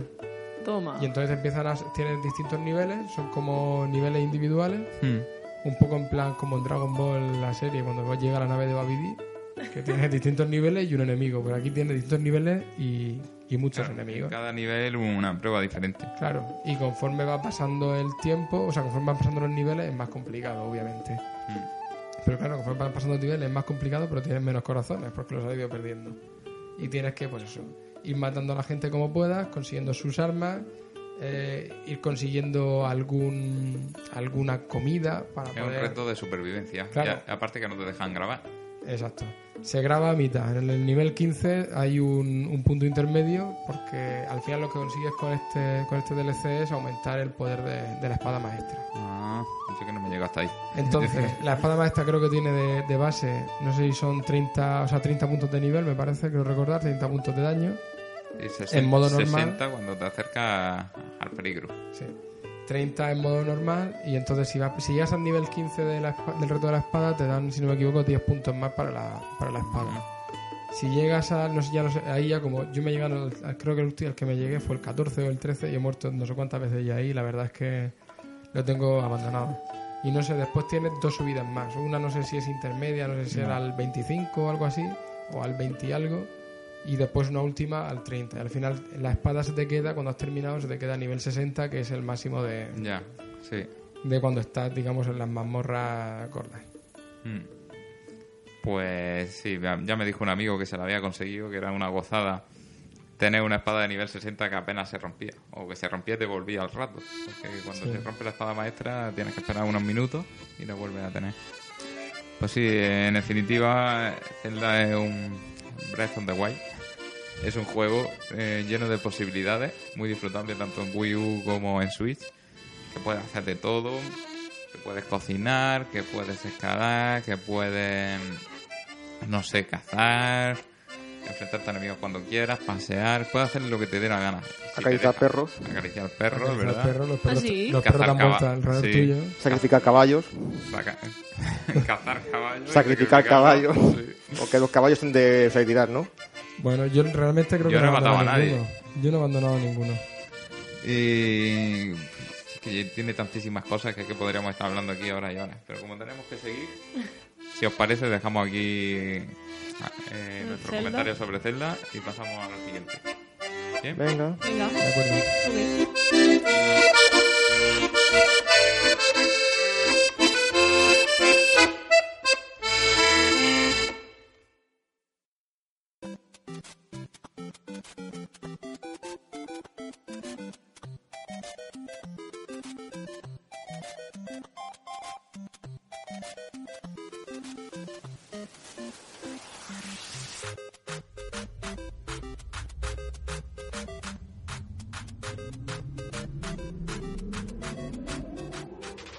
Aquí Pedro o Carmen siguen jugando, Mario y Zelda, pero esos son solo dos juegos del catálogo extensísimo que tiene que tiene Switch para un año de, de vida que, que tiene la consola, la verdad. Se quejaba la gente de que empezó con pocos juegos, cuando tenía 20 o 30 de inicio. Sí, realmente si nos vamos a consolas más, a otros lanzamientos, PlayStation 4, eh, incluso yo que sé, Super Nintendo, GameCube, Mm. tenían muchos menos juegos de salida. Pero bueno, eh, hablando del catálogo que hay ahora mismo en, en, en Switch, Es que tiene unos 400 juegos aproximadamente a día de hoy. Estamos grabando a 18 de marzo de 2018 y no sé, no me he metido en la eShop, pero por ahí tiene que andar la cifra. Sí, tiene muchísimos. Eh, juegos nuevos, exclusivos para Switch, juegos que son ports o Mm. que han salido para distintas consolas, o sea, para todas las, las plataformas. Yo más que por los llamaría versiones. Sí, Es que lo de por queda feo. Ya, pero es lo que son. Algunas veces sí, pero... por ejemplo, Xenoverse 2 de Dragon Ball es un port. Hmm. O una versión que también lleva sus novedades. Y aparte... Antonio aquí defendiendo sí, yo que... la salida del juego. Eh, y aparte de los ports que dice, también muchísimos indies, Muchísimo. co- como dice mucha gente, y yo coincido que le vienen al pelo a esta consola. Sí, realmente esta consola Bueno, no sé... No podría hablar obviamente con ci- cifras en la mano directamente, pero para mí es una consola eh, perfecta para los, para los desarrolladores independientes. Es que si os dais cuenta, esta consola... Oh, Carmen ha muerto. esta consola se presta a cualquier cosa. Por supuesto, los exclusivos de Nintendo, Nintendo lo hace pensando en sus consolas. Luego, los... obviamente. Obviamente. Yo más bien diría que las Eh, consolas las hacen pensando en sus exclusivos. Diría Sí, lo contrario. Sí, lo- Sí, porque Mario hemos 64 lo hicieron para el mando. Lo, come- lo hemos Para el mando para el juego ese. Eh, los indies se adaptan porque al ser una consola portátil y con una pantalla tan grande es que se ven muy bien los pixelados y todo eso. Y luego mm, juegos más potentes, como hemos visto el caso de Doom, de Skyrim, Sonic Force o algunos así que han salido Sí, en PS4 y Xbox One. Que no llegan a lo mejor a la calidad técnica de, esas consolas. También con un esfuerzo, con un trabajo de programación, se pueden adaptar y, y el resultado yo lo he visto y Funciona muy queda bien. bastante bien. Sí, el Skyrim dicen que está más o menos a nivel de los de la 360 y Play 3. que es que ya se veían bien. Vale que en One y en PS4 se verán mejor. Y en PC de gama alta, por supuesto. Pero para ser la consola que es, y por supuesto, portátil, con la potencia de Wii U un poco más, no sé cómo estará realmente. Sí, es superior, pero Mm. tampoco es que sea una. un- bueno, la panacea. Mm. No, no ha cambiado completamente el hardware. Sí, de hecho, tú y yo, Guille, estuvimos en Madrid probando el Doom Sí. en portátil. Y a mí, teniendo el de One como lo tengo, que se ve espectacular, el de Switch me pareció muy competente. Me pareció Sí. un muy buen juego. Al final tiene sus cosas. Tendrá algunas texturas, las texturas cambiarán para, para ahorrar espacio y para ahorrar potencia. Mm. Pero no se nota a nivel jugable. pues, Habrá juegos que sí se noten, juegos que no, pero no es una cosa, no te, no te entorpece la, la experiencia, por decirlo así. Sí. Depende del juego. Hay algunos que los por a, por- a la parte, eh, ¿cómo se dice tú? En portátil. Está bien hecha y hay otros que dicen que da pena. Bueno, ahora, depende- ahora hablaremos, ahora depende hablaremos de del, del de ellos. esfuerzo de Claro. que pongan los Pero programadores. efectivamente, depende del esfuerzo, de la cantidad de horas que le hayan echado para optimizarlo o no. Zelda cuando salió eh, tenía muchos problemas de, de frame rate. Sí, pero por suerte hoy con internet los diferentes parches que van saliendo lo, lo van solucionando. Claro. Y realmente no se nota ya tanto. Es una cosa que eh, a mí me molesta un poco cuando hacen un análisis de un juego que acaba de salir. Hay problemas de frame rate. Luego se van solucionando y algunas veces eso Sí, cae en el olvido. no se actualizan. No se Mm, actualizan ya, los análisis. No siempre actualizan también el juego tampoco. Ya, Depende pero del juego. Los análisis que. Los juegos que sí se han actualizado podrían actualizar los análisis. En Por plan, ejemplo. mira, teníamos este problema, pero ya lo han solucionado. Le subimos tres puntos. Yo que sé. es un ejemplo. No voy más a comentarlo. Porque Mm. habrá gente que se lo compre solamente para a modo portátil y que luego se encuentre que es injugable. Pero bueno, Mm, hombre, tanto como injugable, no creo yo. mm, depende del juego. Eh, Creo que son pocos casos, pero Mm. hay algunos que dicen que está muy mal. A ver, ahora hablaremos de un caso en concreto. Vale. Más adelante. Si Pero no queréis- voy a decir cuál es. Si queréis un poco de historia, al principio, como digo, salió con unos 20 o 30 juegos, pero la presencia física en las tiendas era muy pobre. Sí. Sí, y poco a poco han ido saliendo más juegos y la presencia se ha ido incrementando. Pero es normal, era su primer año de vida, no esperemos que haya 200 juegos en la estantería. Sí que es verdad que en la eShop siempre hemos tenido mucho contenido y es que hemos llegado últimamente unos meses en los que salen 40 50 juegos tranquilamente. Muchos de ellos desarrollos pequeños, pero es lo que está saliendo y vamos que no damos abasto. Sí, de hecho, encendí ayer la consola y me ponía que justo el día antes habían salido 18 juegos nuevos en la ESO. Exactamente, los jueves, viernes, que es cuando suelen salir los juegos, ahí los tenemos. Y- Más o menos lo que lo normal para las consolas actuales. Sí. O sea, No, pero no, está bien que tenga eso, pero que eh, no es ni mucho ni poco, es lo normal. Mm. Y también ahora que pusieron ofertas, ya mm, de cara a final de año empezaron a aparecer ofertas, pusieron ya su apartado y tal.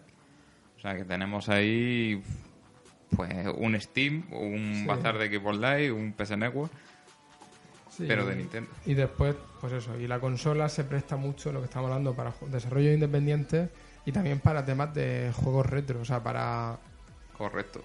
para juegos antiguos que están sacando en esta consola. Mm. Tenemos todos los Classic, los SNK Classic que están sacando. Sí, bueno, eso lo están sacando para todas las consolas, pero se le da más bombo a, a lo de Switch. Sí, yo realmente lo hice tal. Yo, yo en Play 4 no lo he visto.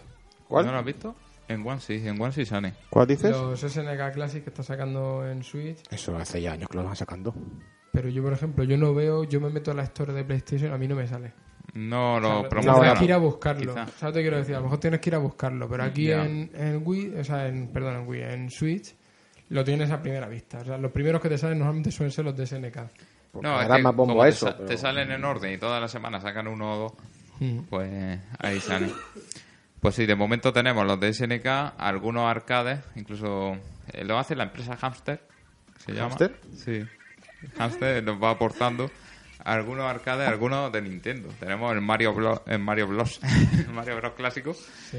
Tenemos algunos más que yo no conocía de, de estos de los años 80, de cuando Nintendo hacía máquinas recreativas. Y se rumorea que en el futuro tendremos también consola virtual, ya veremos en qué termina la cosa. Hombre, esperemos que sí, tiene pinta. Con todo el tema del online que iban a meter, se, se esperaba que fuera de, de consola Sí, virtual. de eso, de eso hablaremos después, cuando repasemos el futuro. Sí. En cuanto a los juegos que hay disponibles, ¿cuáles son los que más os gustan? O cuáles, en el caso de Guille que la tiene, cuáles tienes, cuáles te han Bueno, gustado? Yo obviamente ya hemos dicho que tenemos los tres, tengo los tres esenciales, que son los que vamos a hablar hoy. Ujú. Zelda, Mario y Xenoblade. Eh, tengo, por ejemplo, juegos deportivos como NBA el 2K18 y el FIFA 18.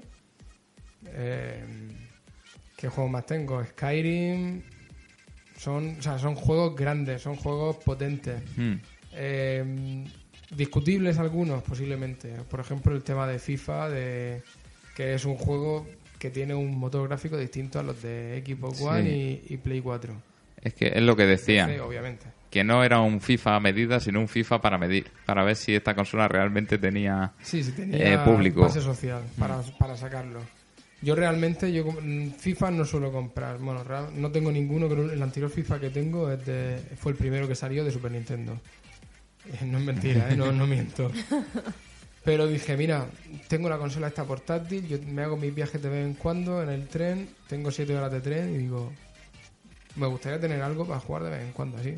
Sí, un Y- juego y que dije, no, claro, no te que requiera. no- exacto, que no me requiera estar pensando, ay, tengo que estar aquí, no sé, no. De- la enciendo, me echo una partida a esto. Y por eso me, coge- me compré el FIFA, por ejemplo. Y yo estoy jugando a FIFA y a lo mejor no es el mejor juego de la historia, no, no voy a negarlo, o sea, no, no digo que sea el mejor, pero es un juego que se disfruta y se deja disfrutar. Pues sí, igual que yo disfrutaba en PlayStation FIFA 98 y 99 y en ordenador al 2000. Claro, y, por y eso lo digo. coges hoy y son Por eso digo, pero al final lo coge y dice, venga, se puede disfrutar. Después la gente dice, no, es que está muy por debajo del nivel de, de PlayStation y, y Xbox. Tiene otro, otro sistema de colisión, otro sistema de partículas, bla, bla, bla. Cierto. Pero como no lo he jugado, a mí yo los disfruto. A lo mejor si hubiese jugado los de, los de Play y los de Xbox Mm. One diría, pues vaya, vaya basté. Claro. Pero no, es- no es el caso. Si buscas un juego para, para pasar el rato y divertirte, funciona perfectamente. Una cosa sobre los juegos que has comentado y algunos otros es que se ha puesto ahora muy de moda, entre comillas, que te venga el cartucho con parte del juego y el resto te lo tengas que descargar. Y como la memoria de la consola es muy limitada, pues te tienes que comprar una tarjeta SD y además tiene que ser buena. Menos más que están ahora bien de precio, pero te supone el desembolso igualmente. A mí eso me parece una cerdada, lo digo Sí. así, por parte de las compañías, porque por no gastarse más dinero En una tarjetica, en un cartucho de más capacidad, pues dice, vamos a tirar por lo barato, cogemos el de 8 gigas, que les costará poco, mm, les costará menos que el de 16 o el de 32, y le metemos aquí una parte y el resto que se la descargue. Y ya está. Y entonces tenemos que pagar nosotros eh, esa Doble. parte. Tenemos que Sí. pagar doble realmente. Al final tienes la- el juego por 50, 60 euros y si quieres una tarjeta buena de, de, de 128 gigas o 256, te dejas pues 30 o 40 euros. Sí, pues eso es una cerdada que podemos ver en el NBA 2K18, ¿Correcto? en el LA Noire, en el o sea, en el Doom, por ejemplo, te viene la campaña y luego los mapas aparte. Luego hay otros anunciados o incluso que han salido como el Resident Evil Revelation, que son dos juegos, o el Bayonetta o el Mega Man Sí. Collection. que tienes un juego en un juego en tarjeta y otro en te lo tienes que descargar. Pues, Bueno, eso realmente en, en Wii U también lo hicieron. Lo que pasa es que. eh, bueno, en Wii U también lo hicieron. Mm. Y la capacidad era la misma, eran 32 gigas de consola. bueno, y, en One, como tienes que instalar los juegos obligatoriamente, al final Al final es lo mismo, Mm. incluso peor. ¿Qué pasa? Que Nintendo, como la capacidad de base de la consola es tan pequeña, Sí. 22 gigas, pues... Y aparte que la gente no está acostumbrada, pues como que ha impactado más, ¿no? Sí. No, es- no debería ser así. Ya, pues ya pueden haber puesto más memoria interna, que 32 gigas actualmente no es nada. Si una consola Mm. como la equipo, la Play, viene con 500 gigas y lo llena enseguida. Ya, sí, eso, ya, eso Sí. es verdad. Pero tú piensas, la consola salió de, de salida y fueron 330 euros.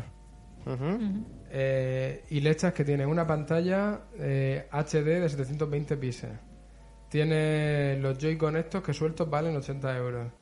Tiene el, bueno, el cargador, eso no, no cuenta. Porque es que siempre estamos con la 3DS que no te vienes con el cargador y es un poco también otra Bueno, putada. sí, que al final... Pero bueno, que al final, los, los- claro, los materiales los- es bueno, o sea, no, no son cosas tales. Dice, venga, eh, si le meto más gigas, ya no son 330, son 400. Hmm. Y a lo mejor con 400 euros la gente no la compra. Claro, habrá gente que si se va a comprar una consola con el Mario, un padre se la compra a su hijo, ya dice, ostras, ya me he gastado 350, 360 euros. Y ellos no van a comprar la ampliación de memoria porque no les hace falta, Claro. en principio. Luego a lo mejor, Pero con un juego puede pasar. Después, Sí. además, por suerte, en las cajas sí le han puesto el letrerico bien grande que se vea que puede necesitar neces- más capacidad. Exacto. Afea mucho la portada. sí. Pero, Pero bueno, pero son sinceros. sí. Eh, otra cosa también es que, bueno, nosotros estamos hablando de tarjeta interna, de el tema de comprar tarjeta interna, pero cuando lo tienes en el dock lo puedes conectar a un USB. Mm, Los USB son mucho más baratos que las tarjetas internas. Sí. Vamos, yo no lo he probado, pero Yo tampoco. Yo me compré la tarjeta interna. Eso, yo también, y no lo he usado todavía porque no me ha hecho falta Sí, para los yo- juegos que tengo Yo he tenido que usarlo con el NBA. el NBA. El NBA también estaba muy chulo, que lo probamos también Sí. en Madrid, Se nota que, que gráficamente no es, el- no es Play, evidentemente. pero también me acuerdo que jugándolo me pareció lento. Me pareció que se jugaba muy lento. Eh, Los jugadores iban lentos y tal, pero es que resulta que hay una opción dentro del juego para cambiar la velocidad de los jugadores. Ah, Entonces por eso me pareció tan lento. Realmente ya una vez que lo he tenido lo he cambiado y ya me parece más parecido a lo que había en Play, a lo que hay en Play. interesante. ¿Y que- ese juego qué te parece? Bueno, me eh, sin contar contando el Nintendo Switch o contando el juego en sí. Bueno, el, el juego en sí ya sé lo que me va a decir, que las microtransacciones Exacto. afean mucho la experiencia. Afean no, se la han cargado directamente. Pero bueno, el juego se comporta bien una vez que, que ya he visto eso de la velocidad. El juego se comporta bien. eh, tiene peores gráficos que en, que en las otras consolas de, de esta generación, Play 4 y Xbox One. Pero mm, ya te digo, funciona perfectamente. No te molesta que no se vean exactamente, yo qué sé, fotorrealistas a tope con, con respecto a la realidad. Pues eso. Que ves a Jordan y no le ves la gotica de sudor igual que en la Xbox o en la Play. Cierto, pero No me importa. hace. Hombre, sí, a ver, yo, yo creo que es un juego que se nos han currado bastante bien para el poco tiempo que habrán tenido.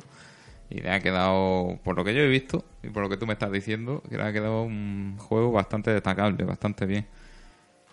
Luego, aparte, ¿has comprado alguno en la eShop? en la eShop, en la eShop eh, no he comprado, pero sí he llegado a tener ocasión de jugar en, Algunas demos. No, y juegos completos también con amigos y tal. y está probando aparte el Rocket League, por ejemplo, Ah, mira. que, bueno, está en todas las consolas, pero el- probándolo aquí me le di la gracia, porque podía ir, bueno, y funciona bien. Tendrá, de vez en cuando tiene unas caídas, por eso es cuando estás por internet, tiene caídas bastante grandes de, no de frame rate, sino de, sino de eh, resolución. Pero ya no sé si es solo en, en Switch o eso es para todas las consolas. No lo sé porque no he jugado nunca, así que no te sé decir. Yo pro- probé el de Play, pero no he jugado. ¿Tú, Pedro, llegaste a jugar? No, no, que a mí de fútbol no me llama demasiado. El Rocket League, ese de los League. coches y, los- y el fútbol. No, yo tampoco lo he probado. Y, Pues eso. Sé que cuando empiezas a conectarte y tal, se conecta al servidor para empezar un nuevo partido, pues se, eh, se ve mal. Hmm. Y hay momentos en los que se ve mal, pero ya no sé si es solo por el tema de del juego, o sea, del juego online. También hay que tener en cuenta que tiene juego cruzado con, con Xbox. Vaya. No- sí, lo no anunciaron, no, no no sabía que estaba ya. Mm. Creo que sí, ¿eh? a lo mejor me equivoco sí, sí, yo, sí, pero por conforme estuvimos jugando, la gente que nos salía, muchas veces nos salía que no, no nos ponía de qué plataforma venía, pero se veía que no era de, Ya. de Switch. Eh, después también, obviamente, el Sonic Mania, también lo he estado jugando y tal. No creo que tenga nada que envidiar a las otras versiones. Mm. No, ves, ese es un juego que también se adapta muy bien a esta consola. Sin embargo, cuando salga la edición física, me lo acabaré pillando en Xbox. Porque si al final lo voy a jugar en la tele, pues prefiero que, que tenga la seguridad de que va a estar bien hecho. Que no digo que en Switch esté mal hecho. ¿Qué te iba a decir yo? Antonio, Antonio. Cosas me dicen. eh, más ¿Qué poco te lo pillas en portátil? ¿Eh? ¿Qué poco te lo pillas en Switch? ¿Que puedes jugarlo en tele y en portátil? Porque en portátil juego poco, la verdad. Soy más de jugar en tele. Yo, si me lo pillo, yo creo que será para Switch. Yo quiero tener la posibilidad de poder llevármelo de Mm. viaje y tenerlo. Claro, Mm. tú como haces también más viajes y demás. Mm. tienes- Bueno, en mi caso, yo he comprado varios juegos físicos. Tengo el Rime y el Disgaea 5. Del Disgaea 5 he jugado poco más de una hora. El Rime aún no lo, no lo he empezado. como digo, no doy abasto. Tengo el Mario y el Zelda, de los que ya estamos comentando en sus propias secciones. Y aparte, ¿cuál me compré más? Bueno, he tenido el Mario Kart 8, pero era de Carlos. Y creo que ya está, que de, de Switch eso es lo que tengo, que yo recuerdo. Ah, y el Nintendo Switch, que me venía, en, como pillé una buena oferta con la consola, me salió por 15 euros. Y está bien, pues para divertirse un rato con amigos y meterlo en el cajón. O sea, para mucho más no, no vale. Lo que que sí- dura media hora, ¿no? Eh, Después de media hora ya... es que es, un- es una puta demo. O sea, te lo digo como, como lo siento. que no da, no da para mucho más. Una demo técnica de la consola. Eh, depende de los amigos con los que estés y las ganas de fiesta y la borrachera que lleve encima y tal, pues te lo puedes pasar muy bien. Incluso con gente que no está habituada a los videojuegos, pues juega eso y le parece bastante gracioso. Lleva algunos minijuegos muy chulos y otros que no valen para nada, que es para probarlo y decir, ah, pues qué chulo. Pues ahí te quedas. Lleva un juego ahí de hacer equipos. Pero ¿Cómo vamos. de hacer equipos? Sí, Bueno, a ver, lleva sus juegos individualmente. ¿Qué juega? Pare y no, no es con el No. otro o algo así. Lleva los juegos individuales, pero luego hay una opción donde puedes hacer una partida. O sea, se crean dos equipos y vas como tirando un dado y avanzando por el tablero y superando las, distintas pruebas que te vayan saliendo. Y ese es el modo más gracioso que lleva. Pero es que más allá no hay nada. No es un WarioWare que se curran los modos de juego o un Mario Party. Es, un, es una demo. Y algunos minijuegos de los que llevas están graciosos, como el que hemos dicho de las caniques. Otro de desenvolver una caja fuerte que está rodeada con cadenas, dándole vueltas al mando. El de los pistoleros, que es un duelo de pistoleros, cuando dice la pantalla fuego, entonces tienes que levantar el, Sí. el mando. Y lleva en total 28 juegos, de los cuales pues hay unos 10 o 12 que realmente merecen la pena y son entretenidos. Los otros, pues un poco de relleno. O sea, no me gastaría 50 euros en ese juego. No, no. Yo no me lo gasté y, Mm, No, y no lo he hecho de y no, menos. no te pierdes nada. Yo creo que con el tiempo irán sacando juegos party mejores. Ahora que va a empezar Nintendo a sacar juegos sociales, habrá un Mario Party, habrá un Wario que realmente lo aproveche. ¿El Wario que había anunciado era para 3DS o para Sí, Switch? para 3DS. Ah, vale.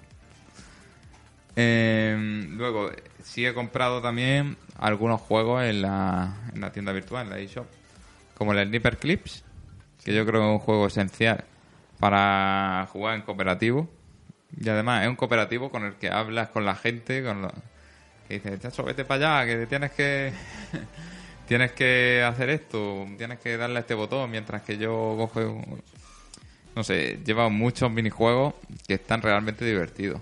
¿Pero en Nipper Clip se puede jugar a solitario o es siempre cooperativo? Se puede jugar a solitario, pero si te digo la verdad no lo he probado. Siempre que es un juego que yo compré para jugar en cooperativo. O sea, siempre que vienen amigos a casa y mm, decimos de, juego- de poner un juego social, pues el Nipper Click. Y en mi caso, como solo tengo los dos Joy-Con que vienen con la consola, pues cuando viene algún amigo. Una vez que vino Guille con Lola, con, su- con la cola por la Lola, Que hoy no está aquí. que hoy no está, que está ocupándose de su criatura, Sí, me- Pues- me, me está librando a mí para que podamos grabar, básicamente. jugamos a cuatro. Y, realmente está muy bien pensado el juego, muy divertido. Salió de edición física, qué lástima que no saliera desde el principio. Con una expansión que también sacaron. Luego también tengo el- un juego que está ya en muchas consolas, que es el Shovel Knight. Que ese no he podido probarlo tampoco. Tengo más juegos de los que, de los que puedo. Estoy ahora Eso Comprado suele pasar. ¿eh? Suele pasar el, pasa consumismo. El Thimblebeat Park, que es esta aventura gráfica que imita las de Lucas, que ya hablaremos si hacemos otro programa dedicado a aventura gráfica. Ya esto es un adelanto, un spoiler de algo que puede pasar en el futuro. Más juegos, el Master Blaster 0 o Blaster Master, no me acuerdo nunca qué va primero, que es un remake de un juego de NES. Y realmente está muy chulo. Y ese sí lo, lo probé en portátil y se, se juega bastante bien en portátil. Tan, igual de bien que en la tele. Y han ido sacando expansiones con modos cooperativos, modos para dos jugadores y tal. Que no, lo, no la he probado, pero tengo muchas ganas. Fueron regalando personajes de otros juegos con los que eh, la verdad es que cambiaba un poco la experiencia. La historia no la tenía, pero bueno, puedes jugarlo eh, tranquilamente. ¿Eso qué tipo de juego es? Es un como una especie de Metroidvania, pero más por fase y mm, altera el control. O sea, lleva un personaje y eh, te encuentras al principio del juego como un coche y altera el control de ese coche, que son fases estilo Metroidvania, con otras fases que son en plan, diría comando, pero menos menos caótico. O sea, es- pero que se ve desde esa perspectiva, de una perspectiva cenital. Y vas con ese personaje, pues superando distintas fases, disparando a enemigos y tal, y enfrentándose a jefes finales. Y lo cierto es que es un juego que me divirtió mucho, dura unas 8 horas o así, más aparte todos los contenidos que digo que han ido saliendo. Y me parece muy recomendable, también está en 3DS. Y bueno, esos son los juegos que he ido comprando. Yo a mí me gustaría destacar otro más antes de terminar con el catálogo actual, que obviamente Mm. no podemos hablar de todos porque no hemos probado todos. Pero me gustaría hablar y destacar el Mario Rabbit. Es verdad. Porque aparte lo había olvidado ya completamente, pero la verdad es que el juego, ahora Pedro me mirara mal porque no me lo terminé, no me lo pasé y tal. Ah. Bueno, Pero, pero la verdad es que está muy bien hecho, o sea, no tiene... Obviamente es un juego, una especie de estrategia, es un juego como de estrategia, pero bueno, realmente es estrategia, se puede decir, Sí, estrategia por turno. eso sí. Sí, un, Sí, un XCOM. como XCOM.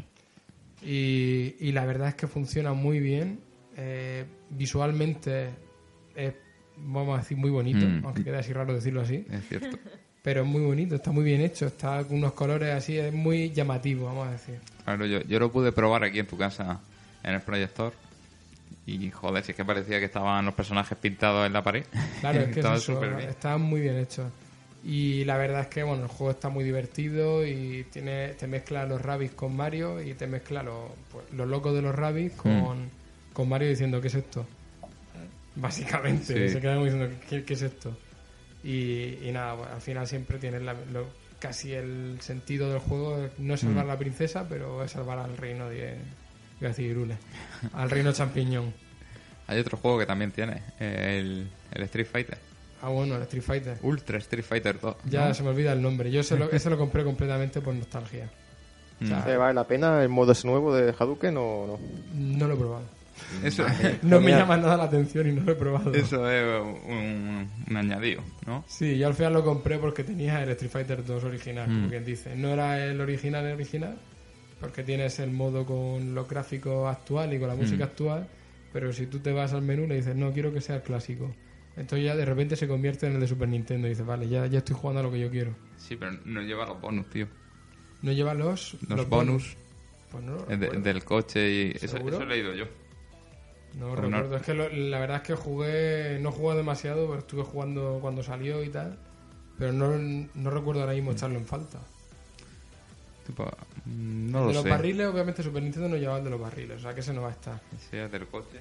Pero el del coche, Yo he leído que no estaba. A lo mejor me equivoco. no No sé. sé a mí me sonaba no. que no, no recuerdo que echarlo de menos. Pero bueno, eso. Y el juego, la verdad es que es un Street Fighter más. Mm, Eh, al estilo del Street Fighter 2, pero con, con otros gráficos, si se le quiere, o, o no. Mm. Y ya está. Y no, la verdad es que no, poco se puede decir de él. Si te gustan los Street Fighter y te gustan los Street Fighter originales, pues te gusta el juego. Si no, pues no. Y lo gracioso de este juego, para mí en concreto, es jugarlo con otras con, otras- con más gente, a doble. Sí, hombre, es la gracia de, de este tipo de juegos. En su día, pues salía el Street Fighter, que era lo que tenía en las máquinas recreativas. Y sí, es verdad que le echaban muchísimas horas. Sí. Pero hoy en día, que tenemos tanta saturación y tantos juegos de lucha que han Claro. evolucionado, pues yo veo más este Street Fighter, como tú dices, pan como recordatorio de tiempos pasados y para divertirse con amigos. A mí me gusta eso, a mí me gusta para doble, para Mm. jugar a doble. Solo, por por eso lo juego tan poco tiempo. Al final no juego, aquí no juego con nadie que apenas. Mm. Y entonces por eso lo jugué, lo jugué solo cuando lo compré. Bueno, Con Street Fighter, al Street Fighter este, yo juego contigo a doble, ahí Sí, en la playa. En modo portátil y con, cada uno con un Joy-Con. Mm. ¿No tiene online? Supongo que sí. Pues Sí, debe tener. no me acuerdo, me pilla. Ya te digo, es que no lo, no lo he vuelto a encender desde, desde agosto. Estamos en marzo. No recuerdo lo que llevaba y lo que no. Mm, Vale, Pues- te gusta mucho entonces. No, me gusta, pero no. Exactamente, pero que no, No me gusta jugarlo solo. Claro, no me gusta jugarlo solo. Y Mm. de- desde ahí ha salido el Mario Odyssey, estuve el, el Mario Rabbit, también lo jugué bastante. El es Zelda que- con los Sí, con la DLC. con, la- con los DLC, el Xenoblade, pues claro, he tenido muchos juegos largos. Es que lo que te pasa a ti con el Street Fighter creo yo que es lo que me pasa a mí con el Sniper, el Sniper Clips, que es un juego que se presta más cuando viene alguien. Sí. Que tú solo en tu casa no te pones a jugar. De hecho, ahora cuando terminemos de grabar podríamos echar unas partidas. de Street Pues sí. Fighter. Eso, eso lo veo. Pedro, tenemos dos Switch aquí hoy. Tú puedes seguir con el Mario y nosotros jugamos al Street Fighter, no pasa nada. Sí, sí. Ya vemos. Eh, ¿Qué iba a decir yo? Ah, sí, que a partir de esto que has dicho, de los diferentes juegos que tenía, eh, Street Fighter, tal, es que Nintendo adoptó una política de prepararse bien y sacar un juego de peso mensual. O sea, empezó con el Zelda, luego salió Mario Kart, luego, Splatoon. luego el, el Splatoon salió en verano, el Minecraft y el Street Fighter en un mes, el ARMS, El Rabbids también contó como... el ARMS que no lo hemos mencionado, muy divertido también. Yo probé el Global Test Punch, este, eh, que era una demo que Una, pusieron. una beta tener Una- servidores. Una beta de servidores con el que jugaba online y estaba muy divertido y sobre todo, aunque sea más difícil controlar, está muy divertido jugando con, jugarlo con los Joy-Con separados y, y de verdad así vive el juego. Sí es verdad que si te pones a jugar con botones eh, se controla mejor y es más fácil ganar, pero pierde parte de su gracia. A mí me gustó mucho, iba muy bien en online. Hay que decir que en la, en la mayoría de los juegos de la consola en online a mí me ha ido fenomenal siempre que lo he probado. De momento gratuito.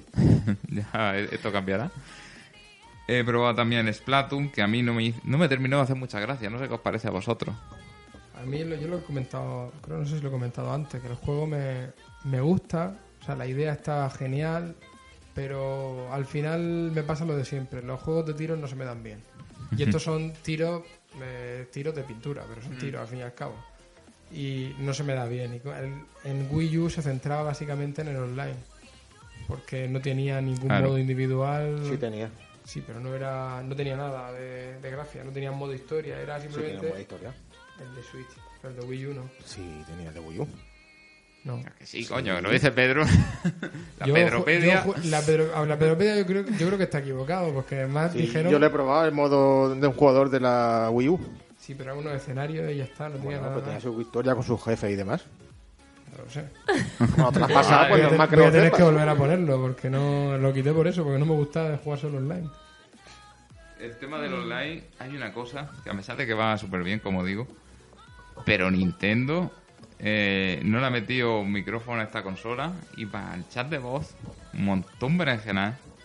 Yo, yo creo que yo creo que eso lo cambiarán. O sea, porque realmente debería. el tema de, el tema de conectarlo al móvil y hablar desde el móvil por el wifi no sé qué. eh, ahora mismo yo sé que hay ya cascos que funciona el micro. Hmm. O sea, que supone que Puede son con micro y funciona. Yo creo que eso lo cambiarán. No lo sé, pero yo, por ejemplo... Incluso ya no... con la nueva actualización, creo que es la 5, la última que ha salido, me parece, Sí. Eh, ya hay compatibilidad con cascos de, de Bluetooth, o sea, que inalámbricos. Nah, habrá que enterarse O sea, bien. yo entiendo que poco a poco lo arreglarán antes de, de fin de año, que es cuando empezarán a cobrar ya el, el online y a dar. Espero que lo sí. que sea. Yo es que en mi caso, por ejemplo, eh, tenía bastante interés en el Payday 2, que me parece un buen juego cooperativo para jugar online, aunque está ya en todas las plataformas, pero no sé, en Switch le veía parte de gracia. Y, y sin embargo, no se me ha quitado el interés por el tema de, de esto, de que no te puedes comunicar bien con los, con los amigos con los que estás jugando si no utilizas la aplicación de móvil de Nintendo o alguna otra alternativa. Sí, eh, por ejemplo, en FIFA, Mm. FIFA funciona bien en online otra vez, lo que estás comentando, pero No puedes no con puedo elegir con quién jugar. Claro. Me da un partido aleatorio con, con alguien. Y yo Claro, quiero eso- jugar con mi amigo, pues no puedo. Eso, Eso, la verdad eso es es que no lo que está le bien falta. hecho. Le falta Nintendo. Es que, Pero ya no entiendo, ya no sé si eso es cosa de EA o de Nintendo. es que de- Nintendo tiene que ponerse las pilas y ya cada desarrollador también sabe lo que está haciendo. Y es que como vengo de una infraestructura de Xbox que en el tema del online no tiene pega, ¿eh? pero lo mires por donde lo mires, pues llega a Nintendo y ves las carencias y las cosas que deben trabajar. Pero bueno, vamos a darle un, un voto de confianza, digamos, y a ver si en el futuro lo van arreglando. Luego, eh, siguiendo con el tema de los juegos, como decía, están cumpliendo lo de un juego al año. Ahora Al el- mes. a- a- al mes. un juego- Si es un juego al año, es fácil cumplirlo. le doy, un- juego mensual de calidad. En enero tuvimos ahí una pequeña sequía, aunque salieron unos 50 juegos de, de la eShop y algunos buenos. Estuvo el Lost Sphere, me parece que fue el único No sé así medio de calidad. Pero no hubo así una apuesta de Nintendo. Pero bueno, veníamos de una temporada navideña que salieron demasiados. Sí, salieron Entre el muchísimos. L- el el Doom, el Skyrim, el Mario, el Salieron y todos los que me dejo. Y ahora, en, en febrero, pues han vuelto a ponerse las pilas. Han salido el Bayonetta 1 más 2, el Kirby. Bueno, ahora el Kirby ha salido en marzo. Que ha salido justo, justo salió antes de ayer. El Payday 2, el Dragon Quest Builder. Y parece que algunos no están vendiendo tan bien como les gustaría, sobre todo este el Dragon Quest. Pero bueno, yo creo que son juegos que le aportan valor a lo que es la consola. Que quizá, eh, no sé, el Bayonetta vende un millón de unidades. Pero de, eso, de ese millón, 700.000 personas puede ser que se hayan comprado la consola solo para ese juego. Y luego sigan comprándose. Optimista te Sí, yo te. No, estoy- teniendo en cuenta que la consola ha Estoy vendido... diciendo valores aleatorios, no... Vale, tanto. por digo. no Porque la consola ha vendido, es de la, creo que es la consola que más ha vendido en un solo año de... Ya no este año en concreto, sino en la historia es la consola que más ha vendido en un año, me parece. Sí, la que más Y han- rápidamente vendida. Ya han sido 10 15 o 16 millones, tú, Mm. he estado leyendo, que anunciaron en, en enero, ¿eh? Mm. al final de enero. Todavía quedan dos meses o un mes y medio para... 14 y pico, casi 15. Sí, eran 14,8 o algo así. Mm. Entonces, es casi 15 millones en, en 10 meses. Mm, Entonces, realmente y está muy bien. Está súper Pero, bien. claro, 700.000 consolas no va a vender un bayoneta. Por eso Claro. lo decía. Bueno, para cerrar esta sección, eh, Pedro y Carmen, de los juegos actuales que hay, ¿cuáles os llaman la atención? ¿Cuáles os gustan? ¿Cuáles son vuestros favoritos? Pues a mí, así aparte de los gordos en plan Mario, Zelda y tal, mm, veo muy interesante la parte de los indies. Mm, En plan, algunos como el. Este naranja, ¿cómo se llama? De Stardew Valley, Sí. que se lo pide en Play 4 y eché un puñado de horas. Y en Switch, que está muy bien. Mm, El, el Binding of Isaac, que está en la versión ya la última en... Rebirth, After- Sí, no sé cómo- Rebirth, o yo qué sé ya. Sí, esa que la lleva todo y ese juego también se da muy bien para jugarlo portátil. Porque así de partiditas cortas, lo mejor de 10, media hora y cosas así. Ujú. Juegos de ese estilo. Sí, no, pero sí han salido muchos. El Meat Boy, el Celeste, este que ha salido ahora, el Fed Electronic Arts. Hay muchísimos, desde luego. El de nuestro amigo, el, el Unepic. Eh, sí. Sí, era Francisco, como se llamaba, ¿no? Le hicimos una Sí. entrevista. Fran, Fran Tellez. Fran-. O sea que tenemos ahí... Bueno, hay bastantes juegos también españoles. El de Sexy Brutale. Sí, además es que es uno de los mejores juegos del año también de... Bueno, O sea, de que españoles. Tenemos mucho ahí... Mucho indie de calidad. A ti, Carmen, ¿cuál es alguno sí que te llame la atención? De aquí de Switch. Uf. Pues ahora mismo el Zelda me está gustando. Y a Carmen, si no le pone un, con buen gusto, leche. a Carmen si no le pone un Mass Effect o un... Carmen- algo de tiempo, eso. dale Carmen, tiempo. de aquí a mañana, mañana no porque está cerrado, pero hoy creo que están abiertas las tiendas, se va a comprar una Switch. No, no. No la me, veo me- yo. me voy a controlar. Muy. No sé, también el, el Xenoverse, el Dragon Ball Xenoverse, que lo he jugado en Play 4, también me gusta. Mm. Que fue un acierto, no, creo yo, meterlo en Switch. Que Sí. fue a... Y no, no sé, de, de como el que tienes tú del FIFA y todo, yo de, de deportes Sí, nada. no, Y no sé, a lo mejor el Odyssey también está, está gracioso. Mm. Ve, a lo mejor no, ya te digo yo que sí. Esta, esta, estará gracioso. Y no sé cuál más. Y yo del catálogo de Switch tampoco conozco mucho. No... Bueno, pero mira, por lo menos ha- has conocido unos cuantos y yo creo que con los que han dicho tendría para un buen rato. Sí. Y enseguida hay Hyrule Sí, Warriors. sí. Ah, Sí. sí. Ah, mira. Bueno, eso va a entrar en una sección un poco más adelante. Ese juego entra en una sección un poco más adelante, sí. Y bueno, Está pegando un dinosaurio con un sombrero un poco brutal. corre, corre, huye. Pobre Pedro. Yo me estoy helando aquí, o sea que... Ponte ropa. Si no pobre- tengo. pobre tío. Come- Come, encuentro. come, hija. Ya, estoy, estoy comiendo Ah, vale, guindillas vale. Come ¿eh? que coja fuerza. Bueno, dejamos la sección del catálogo actual de, de Switch aquí. Y pasamos a hablar de Mario. Correcto.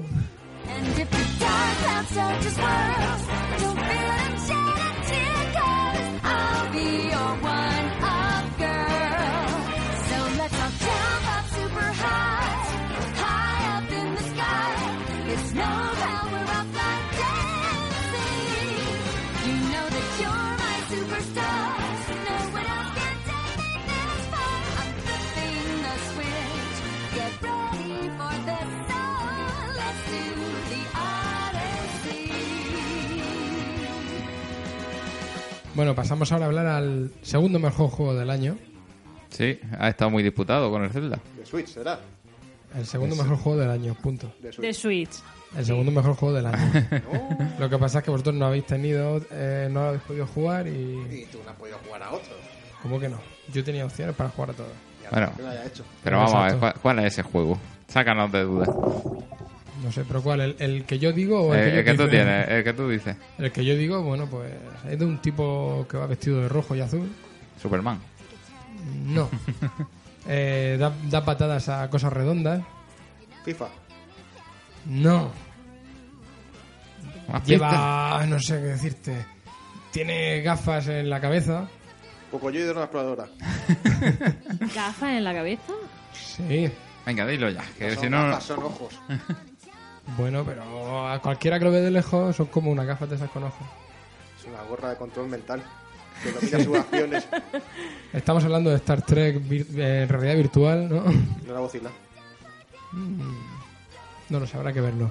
Bueno, no, ya en serio. Estamos hablando de Mario Odyssey. La aventura del fontanero, la nueva aventura del fontanero en la Nintendo Switch. Que vuelve a ser fontanero oficialmente.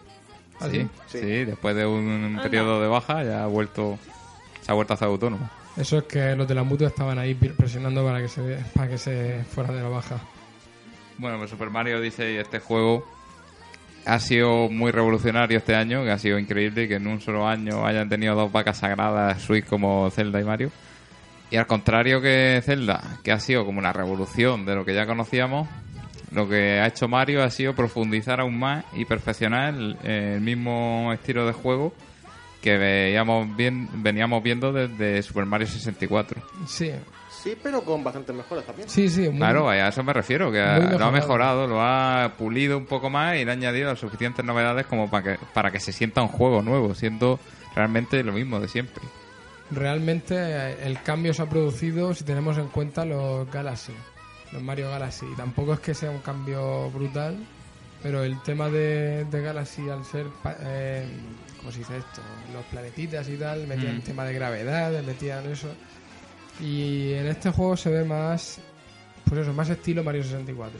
Claro, sí, lo que se- se suele decir es que como que los Mario Galaxy, al ser más lineales, lo que eran los niveles, que era como otro estilo de juego, y este sería el sucesor realmente del Mario Sunshine.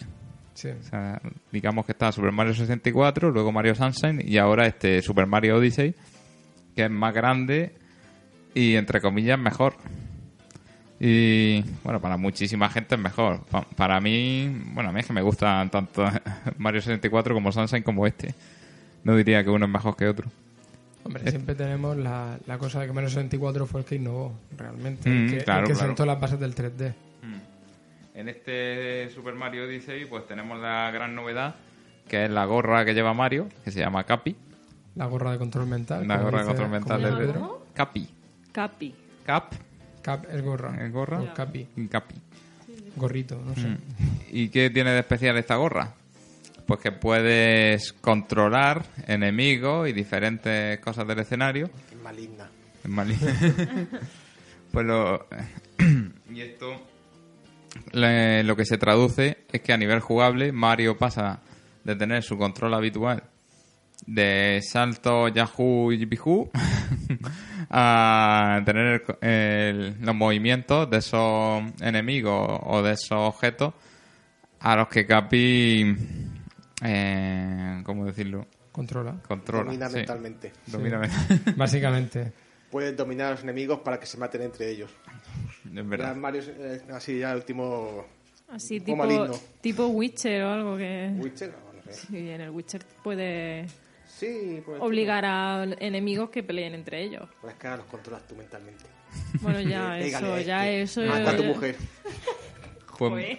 Mario.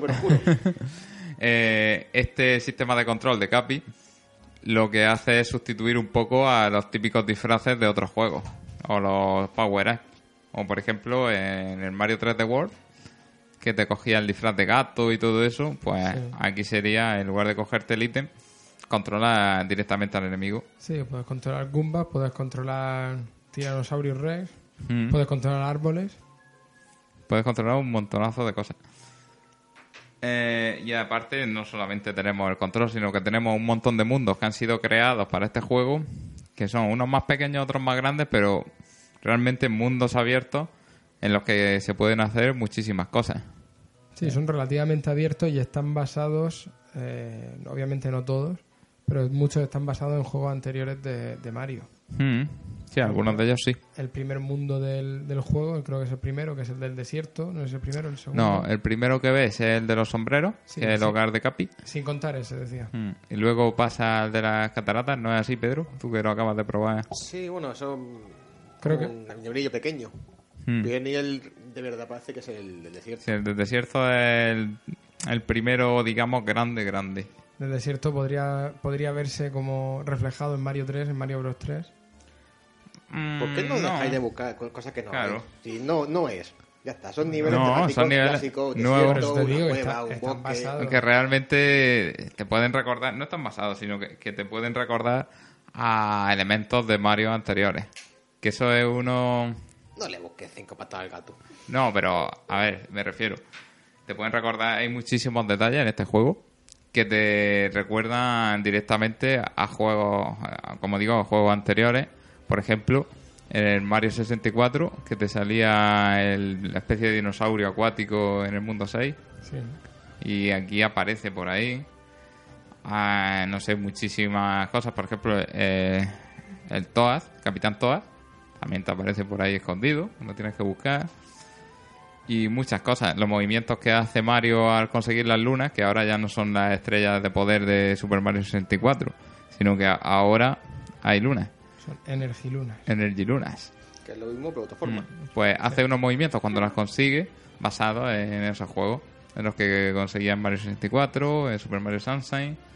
O sea, tiene muchísimos detalles. Es la obsesión por el detalle que le ha puesto Nintendo a esta obra y a muchas otras que va haciendo. Yo ahí diría mucho detalle lo que son los disfraces, porque ahí sí que están la mayoría También. basados en, en o en juegos antiguos o en imágenes de Mario oficiales. Sí, por ejemplo, el traje de mecánico, que yo pensaba que era un traje más, y descubrí hace poco que es que había un juego en la NES de coche que su portada era Mario y Luigi disfrazados de mecánicos y realmente era sacado de ahí. Sí, me suena. Mm. También puedes ponerte el, el traje de Mario 64. No hagas spoilers, por favor. ¿Por qué? Que te puedes poner Esto- un traje. Esto para mí fue una sorpresa cuando descubrí todo eso. Sí, hay muchísimos trajes basados, como digo, en, en juegos anteriores. Y otros completamente nuevos, como el de Mexicano, que tanto se ha visto en los trailers. Y que, y que tantas críticas tuvo. Mm, Al no. principio hubo gente que si lo tachaba de. Sí, sí tuvo de crítica, ¿eh? tal, De, porque racista y demás. Obviamente Tontería. en Europa no, o sea, no se ha hablado de eso, pero creo que fue en Estados Unidos donde salió la polémica de que. La gente es tonta. ¿Que por, qué salía, que por qué salía así con el gorro de mexicano y claro, demás? como quieren hacer el, el muro de, de Trump, pues ya no saben. Entonces yo creo que están cabreados por eso. Otro traje también que causó furor en las redes, que fue el traje de bañista. Es Mario en bañador y con los pezones al aire. Sí, ¿Me esa fue otra, pezones? otra polémica, import- bueno, importante, tontería de polémica, porque a él se le ven los pezones y a Link no. ¿Verdad? Es verdad. A Link no se le veían los pezones. La gente dice, ¿y por qué a Mario sí y a Link no? Yo quiero vérselo a Link también. Bueno, tontería aparte. Este juego, mm, en cada uno de esos mundos que hemos dicho, que unos más amplios que otros, se esconden un montonazo de Energy Lunas, como hemos comentado. Y estas lunas, pues, para conseguir cada una de ellas, tenemos que cumplir unos requisitos. Algunas están simplemente escondidas en el escenario y con cogerlas es suficiente. Pero para otras, tenemos que hacer una serie de pruebas. eh, que si contrarreloj, que si buscar objetos, que si derrotar un enemigo. Vamos, la variedad está a la orden del día en este juego. Y recuerdo, mm, no recuerdo ahora mismo si era de este, había unas carreras en plan como Nintendo 64, como cuando te tiraban por la rampa y tenías que coger la- las, las- bueno, las estrellas al final de la rampa, ¿es posible? Como el pingüino. Sí, como Sí. el pingüino. ¿Verdad? Este puede, sí. Bueno, carreras hay, claro, hay un montonazo Sí, de carreras. creo recordar que había una, si no era del pingüino, era casi, casi idéntica. Incluso la música también te ponían la misma. Mm, Bueno, eso es otro aspecto a destacar en este juego, que la música eh, sí que es verdad que recuerda muchas veces también a los juegos anteriores. Es que hay muchísimas cosas que no recuerdo. Pero es la nueva, la melodía es completamente nueva. Con el estilo este como de jazz que le han ido metiendo en los últimos Sí, lo- juegos. eso te iba a decir. En Mario 3D World también estaba la, la música era en plan jazzística en algunas partes. Mm. Y bueno, yo creo que es un acierto, la verdad, porque siempre estábamos con la misma melodía de. Bueno, que al final realmente eh, la melodía de Koji Kondo más conocida es solo del Mario Bros. 1. Sí. En los otros no se repite o se repite muy poco. Sí, sí, siempre recuerdo en el Mario Sunshine las fases especiales que la tenían de fondo. Tu, tu, tu, tu, tu, tu. Cierto. Eh, más cositas de este juego, así que puedan haber parecido graciosas. El tema de, de los niveles en 2D. Sí. Cuando entras a una pared y entonces el juego cambia de ser de tres dimensiones a ponernos un skin del Mario original y convertirse el escenario en un juego de dos dimensiones clásico. Mm. ¿Creéis que eso ha pod- ha podido, han podido sacarlo de, de- teniendo en cuenta el éxito o el relativo éxito que tuvo Mario Maker? Puede, sí, puede haber salido de, de, muchísimo, de muchísimas partes, igual que en el Sonic. Los niveles en 2D suelen triunfar más que los de 3D, o véase el caso también de Sonic Manía, que ha salido ahora y, y ha sido muy aplaudido. Pues una cosa que los jugadores de toda la vida siempre agradecen, ¿no? El tener esos detalles con ellos. Sí, a mí realmente la parte de 2D me gusta mucho. O sea, tal y como están hechos me gustan mucho y normalmente suelen ser incluso más difíciles las, Mm. las lunas de, de esos niveles. Algunas Algunas de ellas sí suelen ser son más complicadillas. que, que los del propio 3D. Mm, Y está muy gracioso que en esos niveles el traje que llevamos puesto, si lo llevamos completo, eh, se reproduce en dos dimensiones. Por ejemplo, cuando Mario entra a un nivel de estos con el traje de mexicano, se le puede ver el sombrero y el poncho que lleva. Y eso ya visto, ¿no? No, si lo llevas visto, no. Que Se pone normal. Claro. Vaya. Muy mal Nintendo, muy mal. Hombre, es un spray. Si tienen que hacer un spray para cada combinación de trajes... un spray tela. para la cabeza y un spray para el cuerpo. Y lo juntos. Sí, Sí, realmente sí. Sí, la razón. Nada, menos, medio punto menos. ya no Coti. No es que el Goti ya sabemos que es Zelda. Bueno. Bueno, y, y otra cosa que también me encantó. El regreso de Pauline. Después de tantísimos años. Bueno, ha estado saliendo en los Mario vs. Donkey Kong. Siempre era la damisela en apuro. O que Donkey Kong le quería robar los muñecos y tal. Y, y aquí le han puesto de alcaldesa de la ciudad de Nueva Donk. Bueno, ha, ha sabido ascender en su... Sí, y la verdad es que, no sé, a mí me gustó mucho verla. de nuevo. Spoiler, spoiler. No, eso se sabe desde el principio. Estaban en los trailers. sí. Yo- En el trailer. Yo no sabía nada, o sea que... Vale, le acabamos de joder la vida a la pobre Carmen. pues sí, el regreso de, ese, de esos personajes clásicos y nuevos personajes que van apareciendo por ahí. Como por ejemplo los conejos estos que ayudan a, a Bowser. Ah, vale. Sí, los que lo organizan. Bueno, Sí. hablemos de. Ya puesto a hablar de los conejos, de la historia principal del juego. Que es que Bowser se quiere casar con la princesa Peach después de haberla secuestrado innumerables veces. Ya por fin quiere organizar una boda y ella se- se va a casar por la fuerza. Es el síndrome de Estocolmo, pero al revés. Mm. y, y entonces tiene a los conejos estos como que le organizan la boda. Y hacen las veces de enemigos finales, entre comillas, de los mundos. Ujú. Que al final siempre tienes que llegar y enfrentarte a ellos. Para cumplir la misión principal de estos mundos. Que claro, está en la Energy Luna suelta y luego una misión principal, entre comillas, que, que te guía, más o menos. Aunque tú puedas hacer lo que quieras, siempre tienes esa misión principal. ¿Qué te parece el argumento, Carmen? Nada, entretenido sobre todo. Claro. Eh, entre todas las Energy Lunas esas que tenéis que coger, ¡buah! ¿Se, No, puede, eh. ¿Se puede decir el número o, o eso lo consideráis también spoiler? No, No, eso lo sé nada. hasta yo, o sea, puedes decirlo. ¿Sí, cuántas? Son 900 y pico, ¿no? Yo la verdad es que no sé cuántas son. Creo que, sí, Creo son que son- 999 energías. ¿Has visto? Es el máximo que puedes tener, El máximo, pero no sí. son las únicas. Mm. Porque muchas son repetidas que las compras en la tienda por, por comprar. Mm, Para, llen- para rellenar. Sí, eso es una tontería que pusieron. Bueno, el argumento realmente es un argumento tonto, pero es que si hicieron declaraciones, el tipo que está creando ahora los juegos de Mario, que nunca me acuerdo de su nombre, el que se encargó a partir de, no sé si de Mario Sunshine o de Mario 64, y él siempre ha querido meter más guion, más historia. Pero Miyamoto le dijo que no, que mantenga la historia simple y que no evolucione demasiado. Y ahora bastante es que han metido esto del tema de la boda. Sí, la gracia de los Mario es precisamente que mm, corre y salva a la princesa y poco más. Claro, es un argumento sencillo que entretiene y gusta a todo el mundo y que un crío que se ponga a jugar ese juego no necesita mucho más. Es una excusa para mm, pasar niveles y niveles. Mm. No tiene más cosas, no le va a buscar ahí argumento a eso. Hmm. Lo bueno es que una vez que te pasas la historia de- del juego, es cuando realmente empieza el juego. Es lo que dicen en, en- en muchos de ellos. Que es fácil de completar, o sea, fácil de terminar, pero difícil de completar.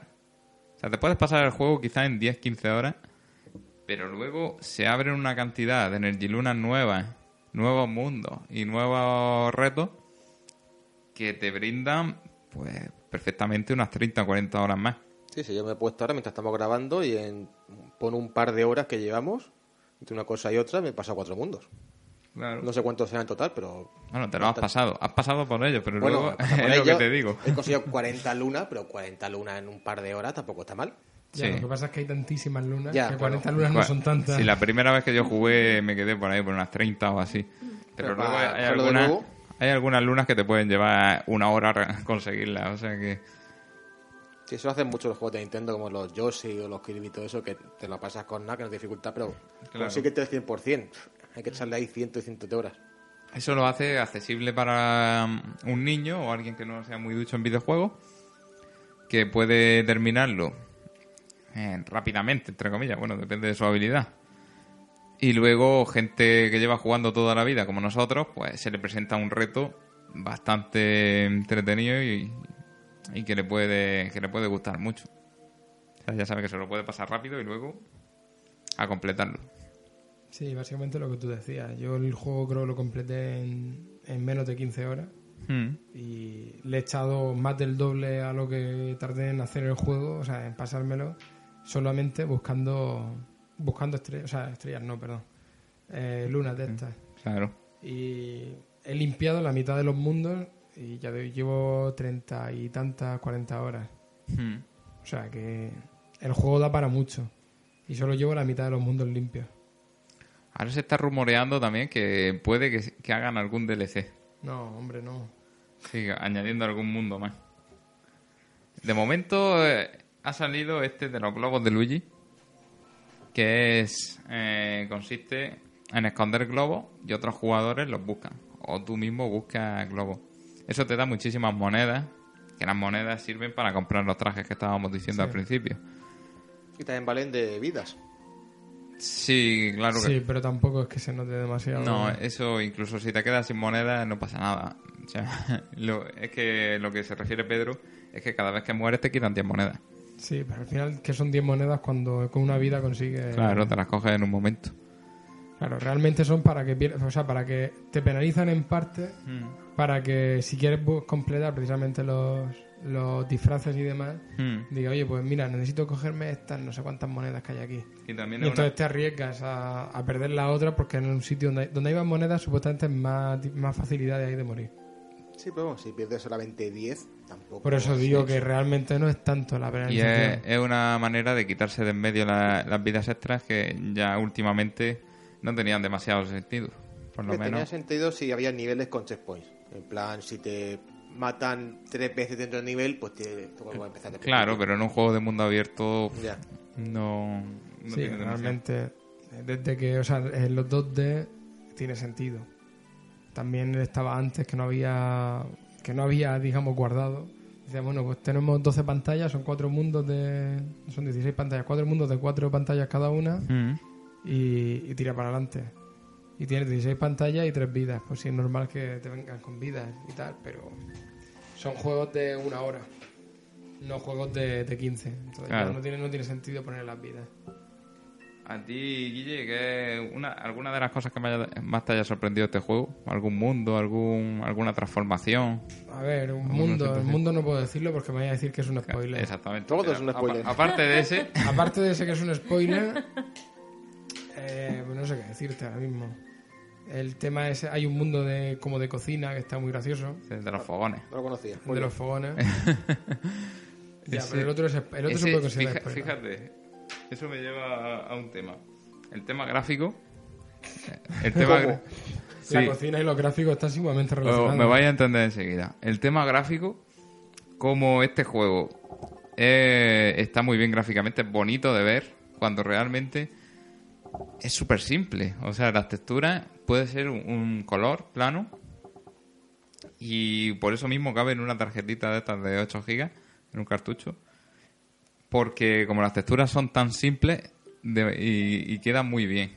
En el reino de los fogones, por ejemplo, hay como mm, calabazas y nabos y un- una verdura ahí que tienen... Pedro, ¿qué estarás pensando?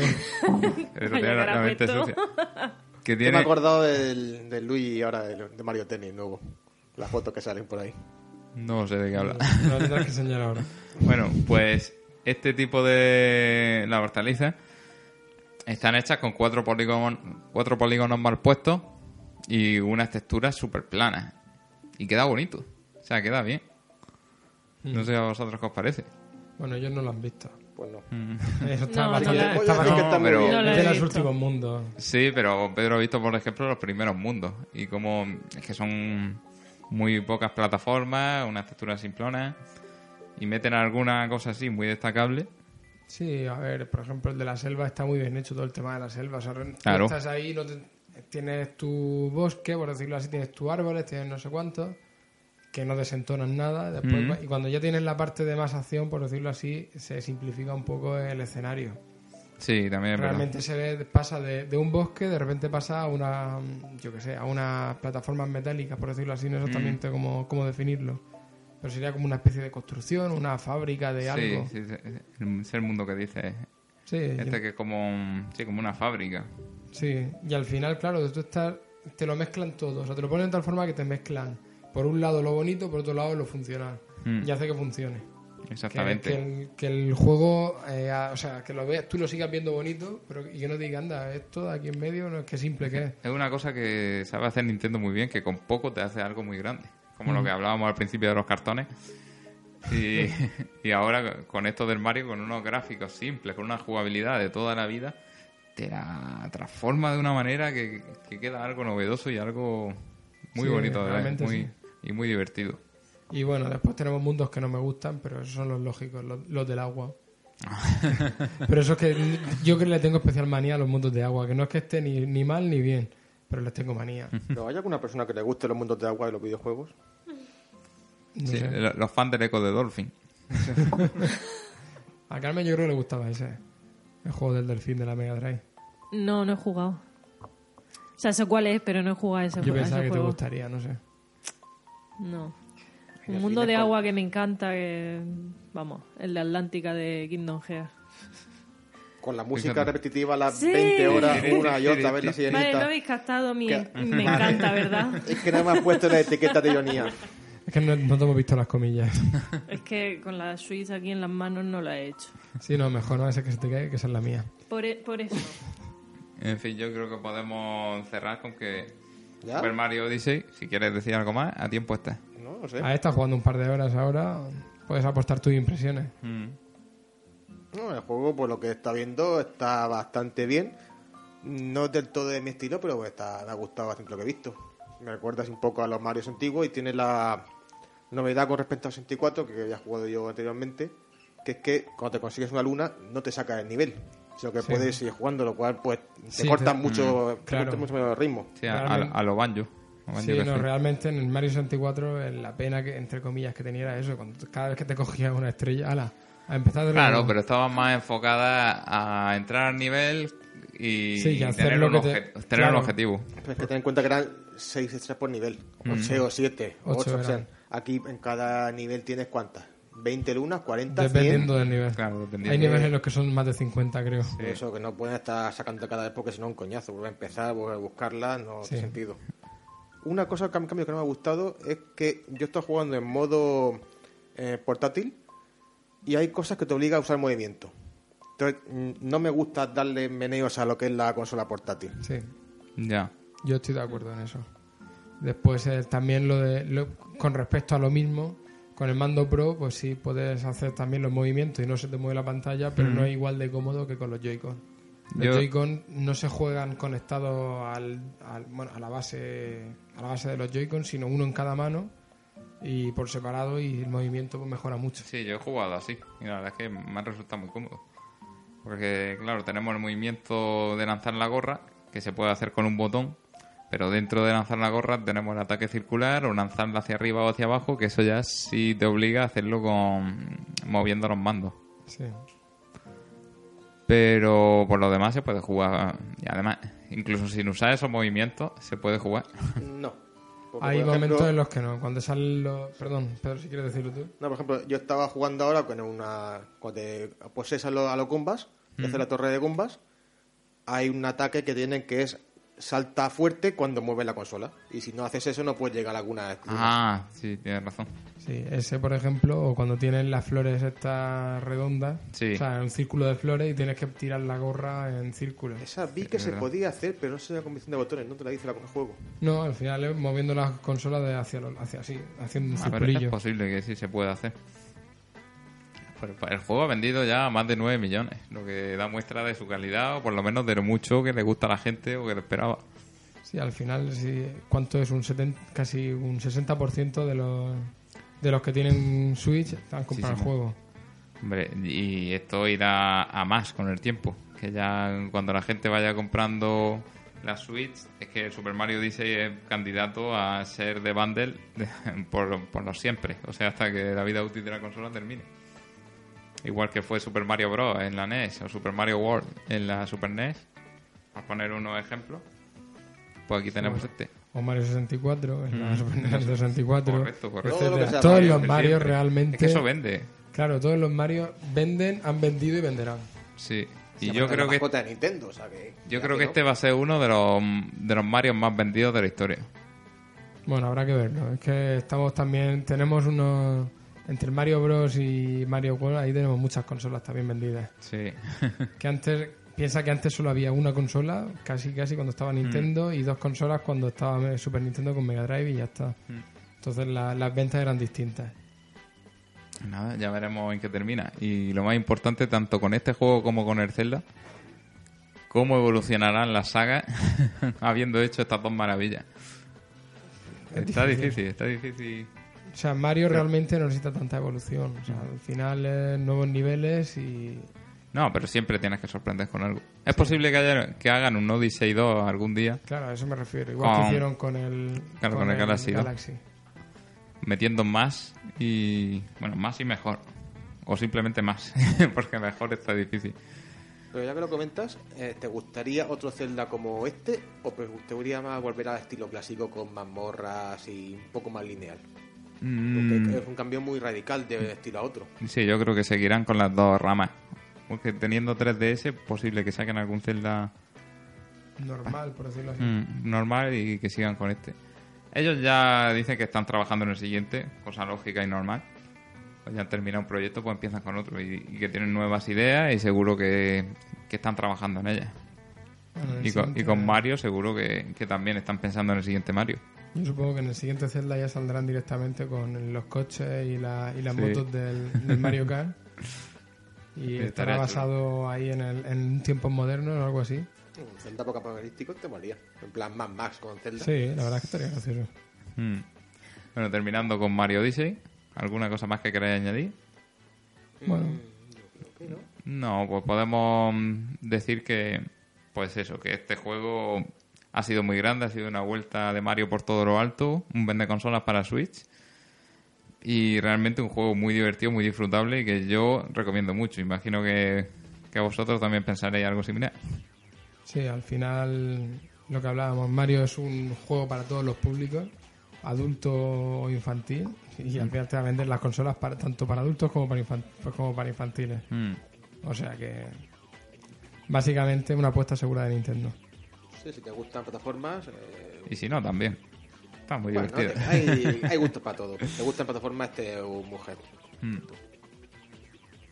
Pues nada, cerramos este, este apartado de Mario y vamos a pasar a- al siguiente apartado de este programa que va a ser la comparación o más bien el debate, vamos a tener un pequeño, más bien será un pequeño debate entre mm, los juegos de Wii U y de Switch.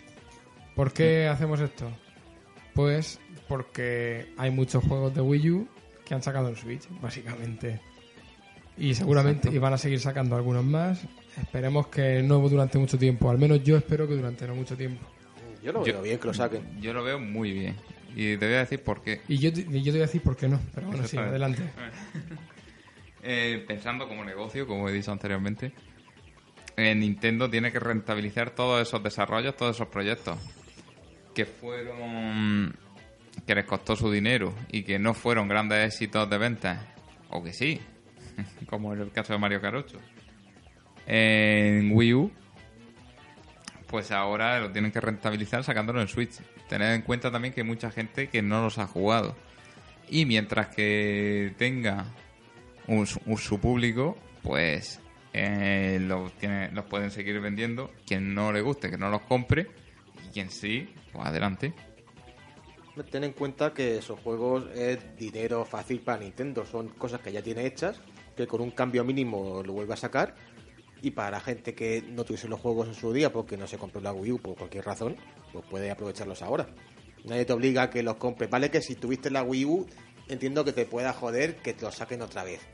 Pero para el que no la tuviese, Ya, si eso está claro, que porque no la tuviese, viene perfecto que, pues eso, que te den otro. Que te den el juego otra vez, que te lo den no sé cuánto.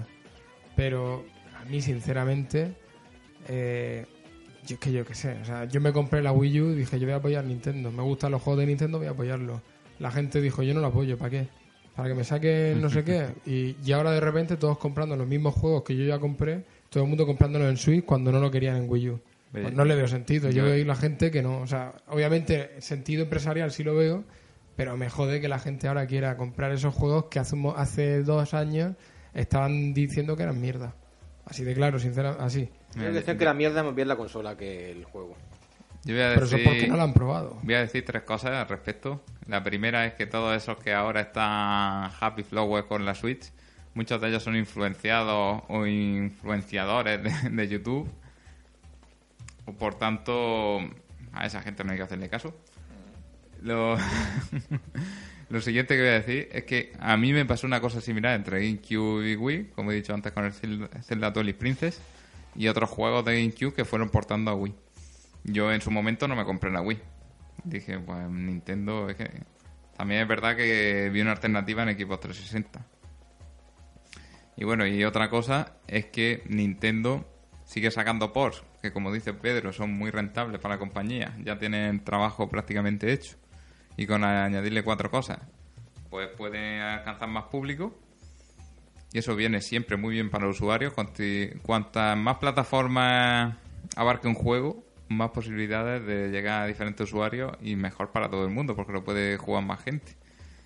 Y mientras que sigan sacando juegos nuevos, como este Mario Odyssey, como el Kirby que acaba de salir, y como muchos otros, el Xenoblade Chronicles 2, por ejemplo, y muchos otros que van saliendo y que ya hay anunciado, estupendo.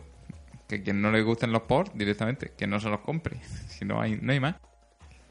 A ver, sí, pero la cosa es, por ejemplo, el tema de, de los juegos mensuales, eh, no los del PS Plus.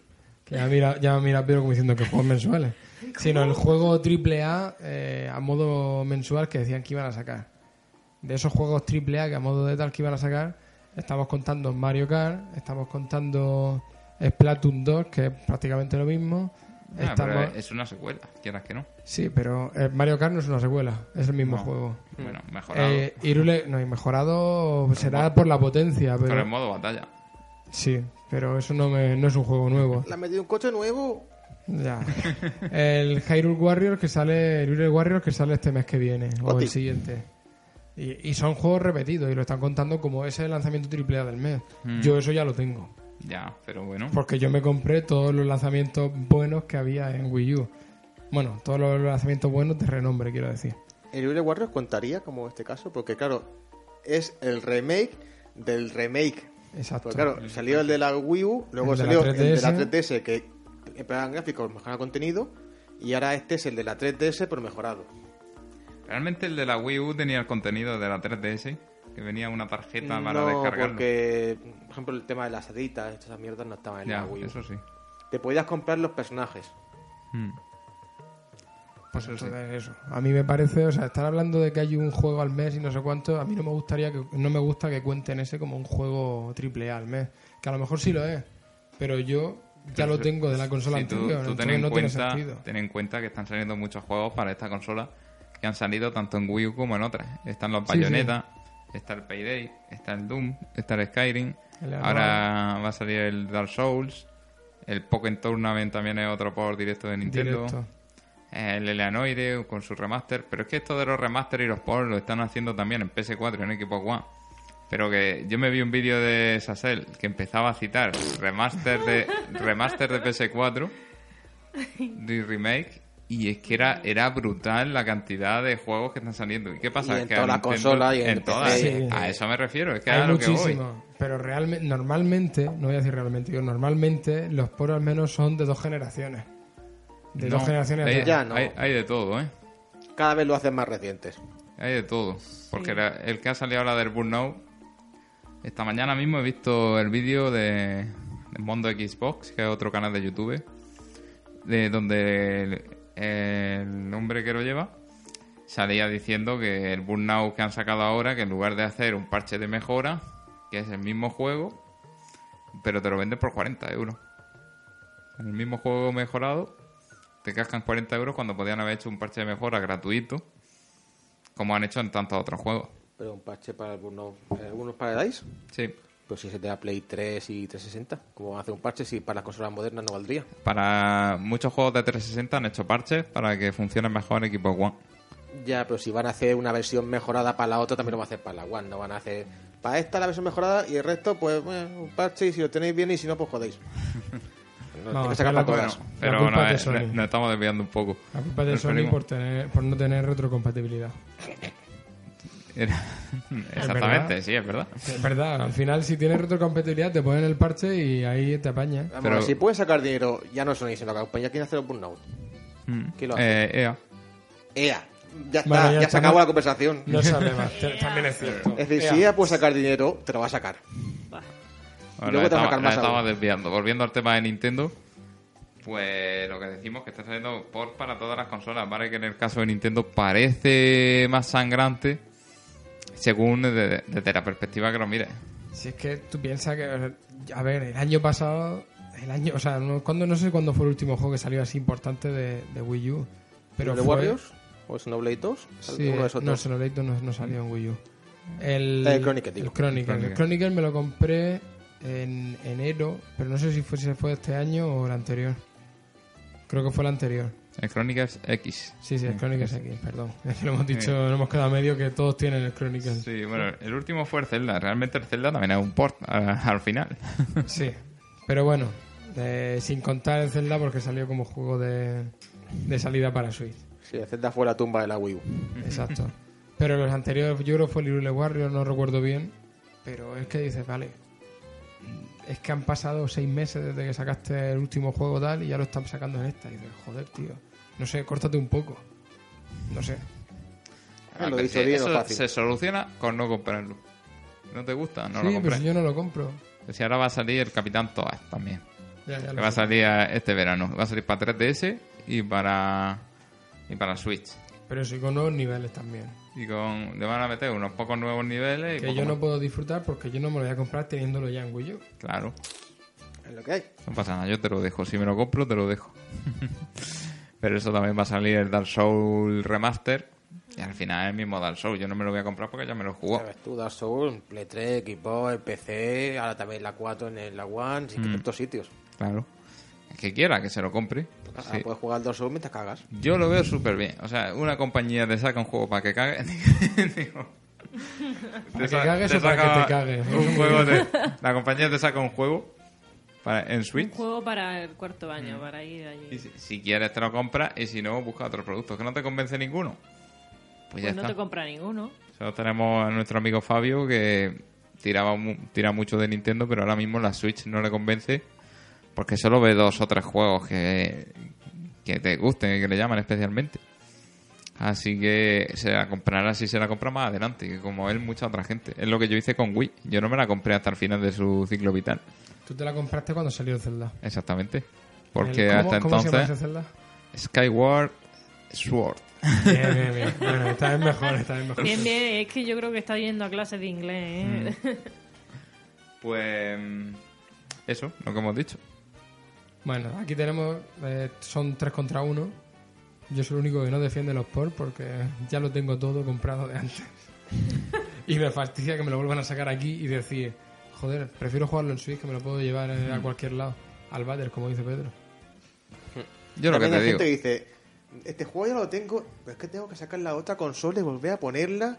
Y digo, Sí. uff, qué pereza. Me la compro Eso, me recuerda al, al Black Flag eh, que me compré yo hace. Es un verdad. mes. Por no poner la, la 360, me lo compré por, por 15 euros en la 4. Entonces, ¿qué te quejas? Si tú eres el, el peor aún del grupo. Joder, te está, te está acabando tu tumba, tío. Yo también tengo unos remasteres de eso. Sí, pero yo lo hice por. lo- la verdad es que lo hice por los trofeos.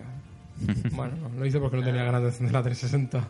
Pero bueno, Nada, pues lo que yo digo, que si quieres te los compras, si no, no te los compras, que las compañías hagan lo que quieran, cuando vean que la gente no los compra dejarán de sacarlos, pero mientras tengan público lo van a Pero seguir la gente haciendo. lo está comprando. Exactamente, O sea, es que es lo que pasa. El Mario Kart vendió vendió 5 o 6 millones en la Wii U y ahora en esta va por el mismo camino, no sé cuánto lleva ya.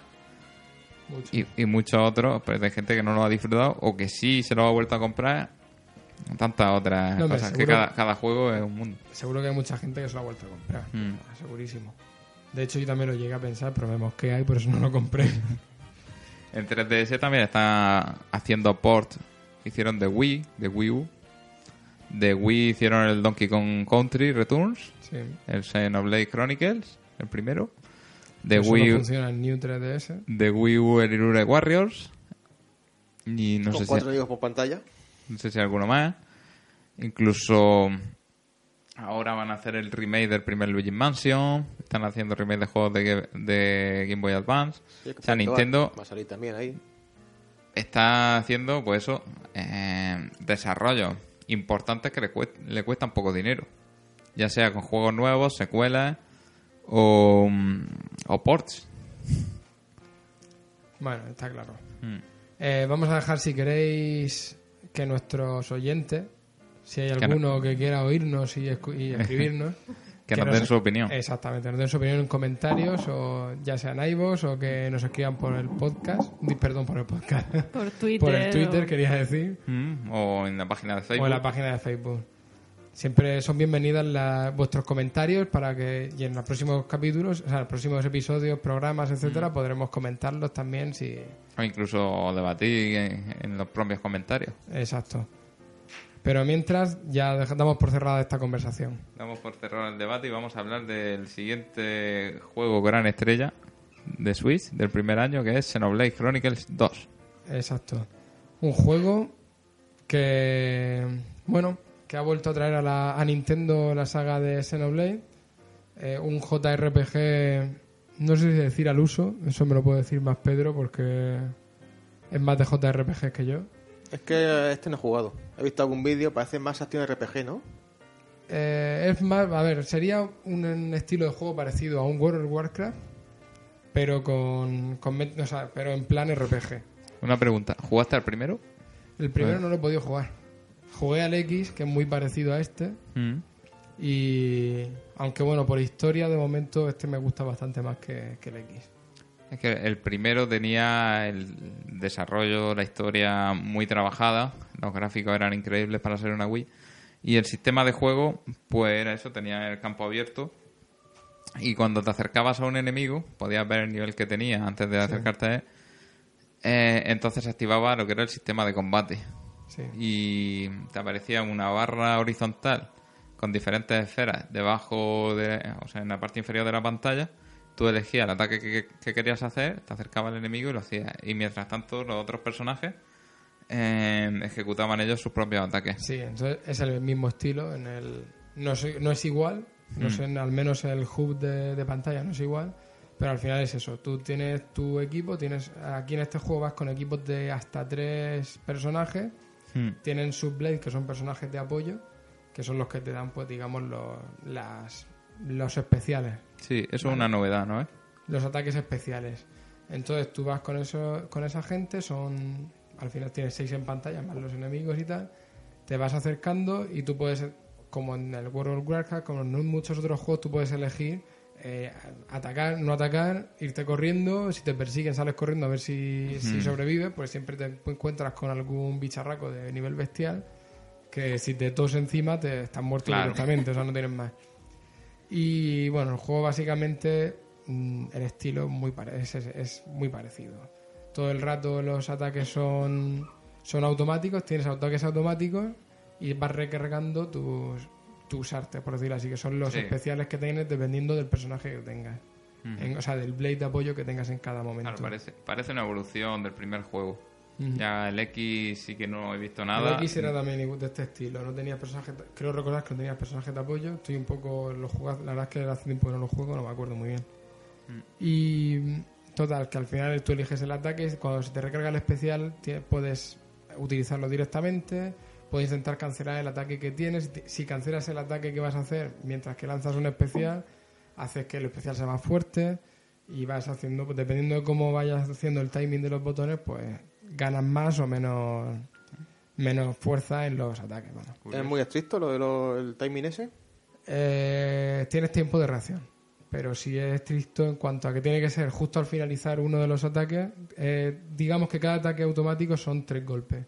Tiene un primer ataque que quita X de vida, el segundo quita algo más y el tercero es el que más quita. Mm. Entonces, si, si haces el timing, desp- o sea, si haces el especial o el semi-especial, por decirlo así, después del primer golpe te da uno, te sube un, un aumento de, de eso, de, de daño. Pero si lo haces después del último golpe es el más potente de todos. ¿Tiene algún tipo de aviso en la pantalla en plan darle al botón ya o No. alguna cosa visual o en plan sonoro o es tú ves el movimiento no. y tienes que Ves el movimiento y tienes que ejecutarlo en ese momento. Después ya cuando ejecutas ese ataque especial, ahí, o sea, tienes tres ataques especiales normales y después tienes un cuarto que es el, el, el no sé si se llama Arte Blade o algo así, que es el, el ataque fuerte ya de ese, de ese personaje. Dependiendo de... Tiene hasta cuatro niveles de, de fuerza, dependiendo de si lo estás gastando continuamente o si lo dejas recargar. Y entonces dependiendo de eso ya te pide, ahí sí que tienes un en pantalla que tienes que hacer ciertas cosas. Por ejemplo, hacer que un círculo vaya, o sea, darle al botón justo en el momento en que un círculo se está cerrando y coincida con el círculo que está dibujado en pantalla. Sí, eso ya es más juego de ritmo, parece, ¿no? Sí, algo así. Entonces vas haciendo eso, después te dice, venga, le has dado- primero le das a la B, después le das otra vez a la B porque lo que sea, y finalmente te dice que hagas un, pues, un multiataque, o sea, le vayas dando muchas veces al botón, dependiendo del tipo de personaje, te sale una forma de otra. También, bueno, juega con los Blaze, que son en plan Pokémon, vamos a decir, que tienes de, de fuego, de hielo, de eléctrico, no sé cuántos, y los enemigos pues tienen ciertas, eh, digamos, ciertas debilidades dependiendo de lo que sean. Por ejemplo, un, un enemigo que tenga un Blade de fuego, pues le afecta más un Blade de agua. Mm. Entonces tú le haces un especial de agua y le hace más daño.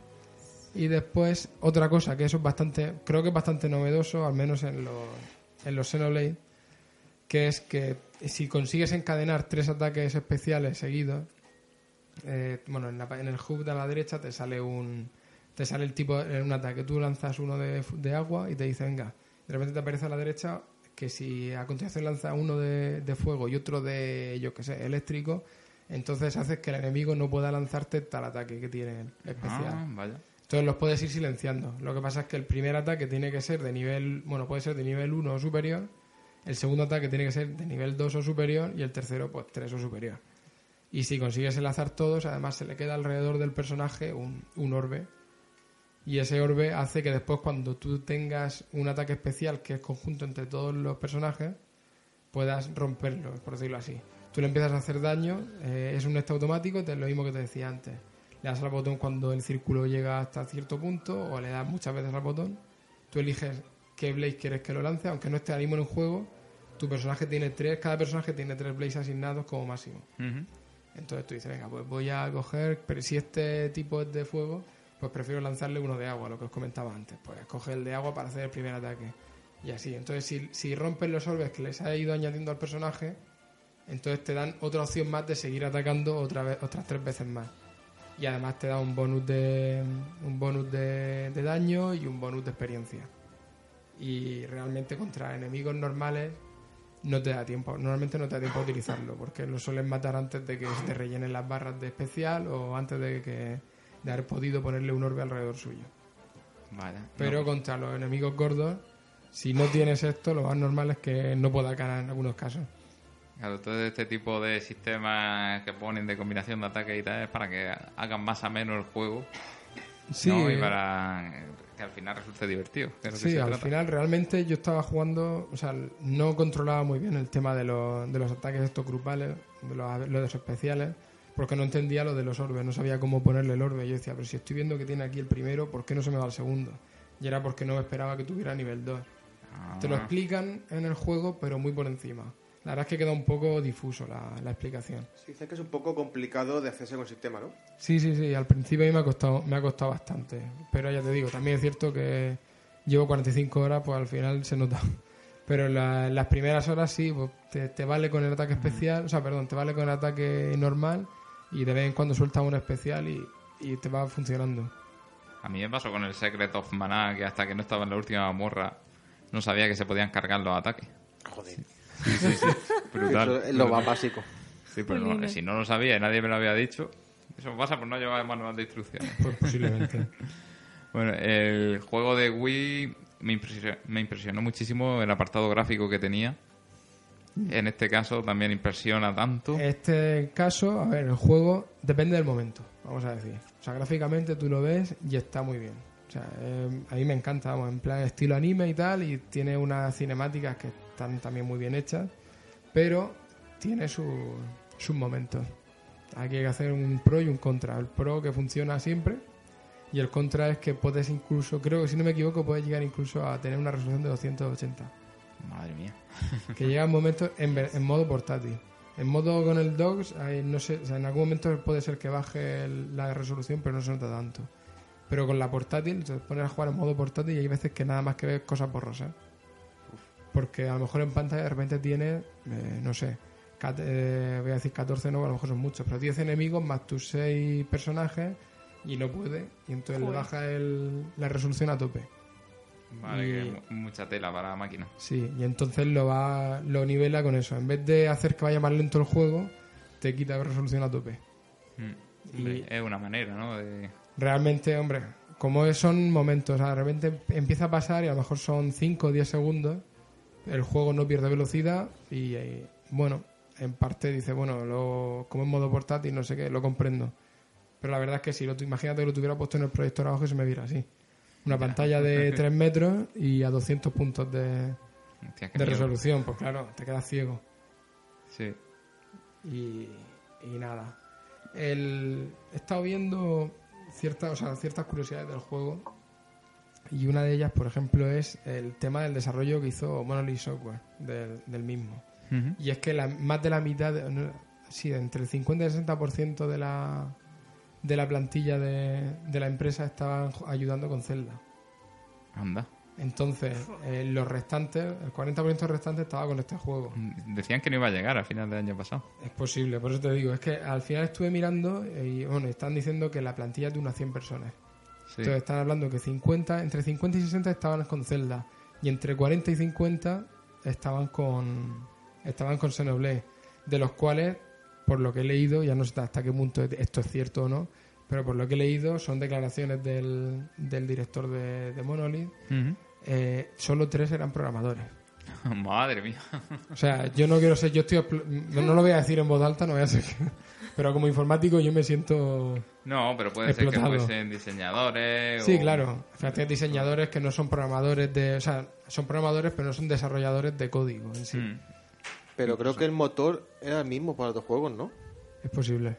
O sea que si lo hacen unos, lo Sí, adaptan sí. un poco y lo... Entiendo que por eso nada más que han necesitado tres desarrolladores, o han estado tres desarrolladores, pero vamos, ya solo con el, el tema del cambio de del cambio de combate, eso ya tiene, ya es tela.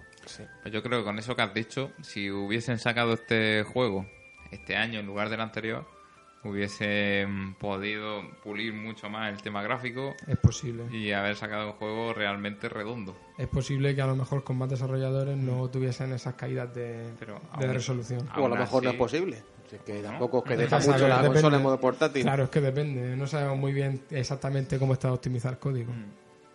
No, pero aún así les quedó un, un gran trabajo. Vamos, Sí, todo sí. el mundo lo alaba. A ver, a mí he visto gente que se ha entre comillas se ha quejado diciendo que no está a la altura de los otros y tal, del- sobre todo el primero. A mí el primero no, no, no lo he podido jugar y este me gusta bastante más que el X. Y ya te digo, la historia está bastante chula y bueno, hay por ahí un meme de hablando del un meme de los personajes, del diseño de personajes, hablando de diseño de personajes por el de enseñándote dice, a ver, ¿qué podemos poner en el juego? Dice, culo, tetas, bañadores, dice, sí, todo. y efectivamente. Eso lo- siempre vende. Exacto, y después la, perso- eh, la- ahí la personaje, iba a decir. El personaje principal, el, el Blade principal, que pues va, pues eso, casi en bola y, y ya está. Lo han hecho muy para Japón. Sí, exactamente. hecho el estilo en anime, mientras que el resto de los juegos era más, Eso mm, como digamos, no tan más, o- más este. occidental, por decirlo Sí, así. ¿no? no le ha dado tiempo a censurarlo aquí. Porque normalmente esas cosas las tapan. ¿Seguro? No lo sé, cosas- han cambiado Muchas cosas, veces ¿eh? sí, pero han Sí. cambiado, sí. Yo he visto que han cambiado sobre todo de conversaciones y de diálogos y tal. Ah, bueno, eso es muy De normal. que la versión japonesa está más sexualizado. Vaya. Es posible. Qué porque por las reacciones de los, de los personajes se, se ve más. O sea, Mm. tú ves lo que están hablando y dices, vale, sí. Le ha dicho, ay, mira, ¿te gusta este? No- Pero, pero la reacción no es tan. no está tan, tan relacionado con la, con la conversación. Ya, ya. No recuerdo yo que el primero tuviese ese toque. De hecho, bueno, estaba la gracieta de que de llevar al tío en calzoncillos, que lo pusieron en el Smash Bros. Mm. Y alguna cosa así, alguna conversación de coña, pero no recuerdo que hubiese tanto, ¿no? Este, Eh. ya te digo, es muy japonés en cuanto a eso. Eso parece un anime japonés. Los Mm. animes japoneses siempre tienes el, la salidorra, el no sé qué, tienes el, pues yo qué sé, el patoso, y aquí también tienes lo mismo, básicamente. Para eso hay que verlo con los ojos de que queda divertido. Sí, no, final. no, es muy divertido. O sea, realmente no. No hay que escandalizarse. Yo no me escandalizo. No, si no lo digo por ti, lo digo por las asociaciones estas estúpidas que hay por ahí. Bueno, y otra cosa que te quería preguntar, el tema misiones. ¿Qué? Secundarias, entiendo. Es, mm, tanto secundarias como principales. En el primero había una cantidad de misiones bestiales de recoger tantos objetos de tal tipo, de cargarse a tal bicho que sale a una hora concreta, de no sé qué, y había un montón. Y cuando avanzaba en la historia podía ser que perdiera algunas de ellas, que ya te indicaban las que eran. Sí. Entonces a mí llegó un punto en el que se me hizo algo pesado el tener que ir a por unas misiones que no me apetecía hacer por no perderlas. Mm, En lugar de avanzar en la historia, pues me puse a hacerlas. entiendo.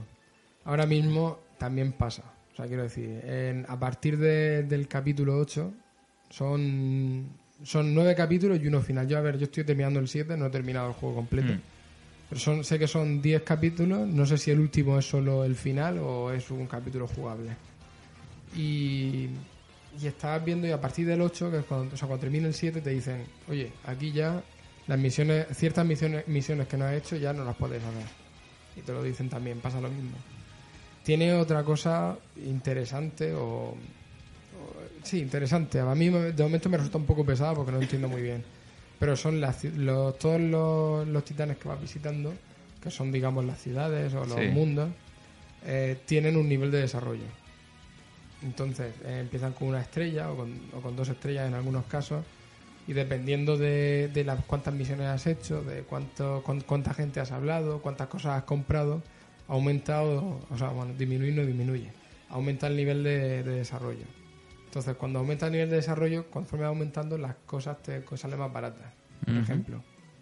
Y, y la verdad es que yo tengo, creo que nada más que he subido un par de niveles a uno de los sitios y no consigo subir más. O sea, por eso digo que no lo entiendo muy bien. Pero al final se trata de eso, hacer misiones secundarias y comprar. Como comprar no compro mucho, yo creo que eso que mi culpa es que soy muy tacaño. Mi problema es que soy muy tacaño. No quiere gastar dinero. Quiero gast- gastarlo justo en mejorar la- las armas. Vaya. Y bueno, el sistema de niveles, pues aquí tiene una cosa que, que, o sea, bueno, cuando tú vas a jugar tienes, puedes poner dos niveles de dificultad, normal o difícil, obviamente. Y, y además, eh, cuando tú descansas en una posada, te da la opción de aumentar el nivel de tus personajes. Dependiendo de lo que hayas estado jugando y demás, pues digamos que tú aumentas por ir matando y demás y te dan unos, unos puntos especiales que, si, que te siguen para subir automáticamente en las posadas. Tú puedes utilizarlos o no utilizarlos. Indistintamente. A lo mejor un poco como los Souls, que hasta no llegas hasta la hoguera no puedes subir de nivel, ¿no? Sí y no. Porque ya te digo, de normal ya subes de nivel mientras que estás combatiendo. Como estos nivel son, extra. son niveles... Sí, exacto. habilidad, ¿no? Sí, no exactamente qué clase de puntuación llevan, pero sí que cuando llegas a las hogueras... dependi- ay. A las pasadas. a las posadas, ya que me has dicho esto, se me ha ido. Llegas a las posadas y entonces puedes eh, mejorarlo o no. Ya dependiendo del gusto de cada uno, de cuán masoca seas. Ya te digo, yo sí que estoy utilizando el, el auto subida de nivel y ahora mismo estoy eh, atascado en el, en el final del episodio 7, del capítulo 7. Porque, y, y eso que yo estaba leyendo y he dicho a ver cómo me lo puedo pasar porque no puedo. Creo que llevo cuatro horas o tres horas intentándolo y no he podido. Y he estado leyendo y dicen que es un, un combate sencillo. Y es el único de momento que se me ha resistido de verdad. Pues no lo sé. Hombre, lo que puedes hacer en ese caso es cogerte un vídeo de YouTube y a ver cómo lo haces. Bueno, yo creo que eso será, de RPG no creo yo que un vídeo ayude mucho. No lo sé. yo creo que será que al final es cuestión de, de subir más nivel y ya está. Hmm. O sea, no, Sí, también. Se supone que te enfrentas a dos. Estoy en nivel 50 y entre 55 y 58 y eh, los enemigos son de 50, son dos enemigos, uno de 54 y otro de 56. Pero son especiales, son de estos que llevan un hay hay ciertos enemigos, tienen los normales y después hay unos que tienen como un iconito encima así de especial que son mucho más duros. aunque tengan el mismo nivel, son como los élites, por decirlo así, en, Ya. en un WoW serían los élites. Y la verdad es que cuesta bastante. Pero bueno, al final es cuestión de. Entiendo que es cuestión de ir subiendo de niveles o cambiando el Blade. A lo mejor yo no tengo la combinación correcta de, de personajes para hacerles daño, no lo sé. Ánimo. Sí, sí. Porque es portátil y se rompe. Si no, ya el mando habría ido en el suelo. ¿Te compraste la edición coleccionista o una normal? La normal. Una normal. Es que son, muy caras. Del. Zelda también, ¿no? Una normal. Sí, sí, la normal. Entonces estás como yo. Creo que coleccionista solo he comprado la del Rhyme porque salía barata Mm. en, en esta consola. Y poco más. Una mecánica que nos has comentado, eh, el tema de los Blades, Sí. eh, tiene sistema de gacha. ¿no? ¿De- los de gacha es como se llama en Japón. Son Ah, cosas vale. de que eh, dice, voy a conseguir uno aleatorio. ¿Qué me va a salir? Pues Sí. uno bueno, uno malo, Ah, nunca sí, sé lo que sí, te va a salir. Sí, sí, eso te lo quería Al preguntar yo final sí, ese me ha ido a mí también. Tú tienes en el juego, vas recogiendo unos cristales primordiales que los llaman, que es como se van formando los blades. ¿Vale? Entonces, dependiendo del... Tienes especiales, o sea, cristales especiales, cristales comunes, y después tienes los cristales directamente con nombre con nombre propio, que te dicen que, cuál es el, El Blade que te va a el salir. blade que te va a salir. Por cosas que vayan surgiendo durante el desarrollo del juego.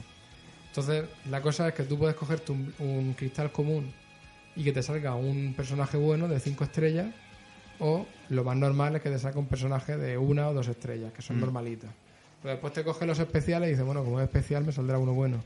No, tienes las mismas. Solo que en un principio hay más probabilidades de que te salga uno bueno. Claro, se quejó mucho la gente de esto, de que, sobre todo los completistas, de que no podían conseguir en una partida todos los plays por el tema este aleatorio. O si los podían conseguir, no lo sé, pero que A no... ver, se pueden conseguir si vas ahí dándole, dándole, dándole y tienes la suerte que te salen. Mm. Realmente eso, eh, no sé si decir que es una cagada o no. Es que si te dan todos los buenos al principio, si puedes conseguir los buenos así fácilmente, realmente el juego se hace mucho más sencillo. Claro, pues sí, veo una mecánica más. No veo yo por qué tiene que ser queja. Parece una cagada porque en cierto modo es interesante. Es- Le da un poco de material al juego, ¿vale? Que te puedes joder si eres competicionista, porque no puedes tenerlo todo de golpe, pero ese factor aleatorio también hace que cada partida sea diferente, la tuya con la de otro jugador que juegue en otra parte del mundo. Sí, lo que pasa es que puede llegar a, la verdad es que puede llegar a, a ser un poco desesperante, o quiero decir. El otro día estaba intentando hacer, no tenía Blade suficiente, o sea, sí tenía Blade suficiente, pero no tenía Blade de calidad. Y entonces me dediqué a, a echar cristales a ver si alguno me salía. Y no sé si eché 15 cristales, o sea, gasté 15 cristales y al final me salió uno bueno. Entonces, a ver, eh, realmente los vas cogiendo. Conforme vas matando gente, o sea, gente no, eh, eh, bichos o lo que sea, te van saliendo cristales primordiales. Realmente tenía creo que 70 cristales comunes y 5 o 6 especiales. Y claro, tienes ahí para tirar a los marranos. Pero, ¿sabes? Para final tienes que gastar mucho. Y creo que no sé si hay un límite o no, pero ahora mismo, por ejemplo, no me deja. O sea, tengo huecos, pero me dice que no puedo cogerlo. Supongo que es por la parte de la historia en la que estoy. Pero no puedes, los plays que no te gusten, no puedes no sé, Sí, venderlos, los puedes, los puedes desechar. lo que los sea. puedes desechar. Pero quiero decir que yo estoy ahí intentando, yo deseché pensando que era eso y ahora mismo no me deja coger. Yo supongo que es por la parte en el momento en el que estoy de la historia. No lo sé. Pero eso, se hace un poco pesado en cuanto a que dice, bueno, si es que voy con el petardo este de aquí, que no hace nada de daño, me tengo que gastar el dinero en mejorarlo para que haga algo de daño y en cuanto me salga uno, lo voy a dar puerta. Porque no lo quiero. Bueno, es un poco la mecánica que tienen los juegos de móviles, que están, Sí. está popular en Japón. Después también tiene, entre comillas, en el juego algo curioso, que es que tú puedes tener blades que no utilizas porque no te interesan, o pueden ser de los de 5 estrellas, puede ser de los normales, porque a lo mejor tienes de sobra, y entonces tú puedes coger y tienes una especie de, de, de sitio de mercenario. O sea, una especie de... Te creas como una especie de comuna, de comunidad, de tienda, no sé. Te dan misiones y tú mandas a los a que la hagan solas. Ah, claro, como los asesinos del Assassin's Sí, Creed, algo así. ejemplo. Entonces les dan experiencia y van mejorando de, de niveles. Mm, interesante. El, el juego, bueno, el, cada personaje, cada, cada Blade tiene sus cuatro ataques especiales. Sus cuatro ataques son cuatro ataques de especiales más el quinto que sería ya el ataque gordo especial, ¿vale? Eh, todos esos cuatro niveles se pueden ir mejorando a base de puntos de experiencia que vas consiguiendo en los combates y demás. Que es una de las cosas que cuando los mandas de, de paseo también consigues. y tienen también una, una especie de, de afinigrama o tienen una especie de, vamos a decir, una tela araña con bolas de, de, de si tienen, yo qué sé, resistencia, más, ve- más resistencia para una cosa, o tienen habilidades de salto, o de, o de tierra, yo qué sé. Entonces eso lo puedes ir haciendo consiguiendo cosas en misiones secundarias, o te dicen, eh, necesitas darle a este Blade, eh, yo qué sé, eh, su comida favorita cinco veces. Y entonces consigue el siguiente nivel de, ese, de esa cosa.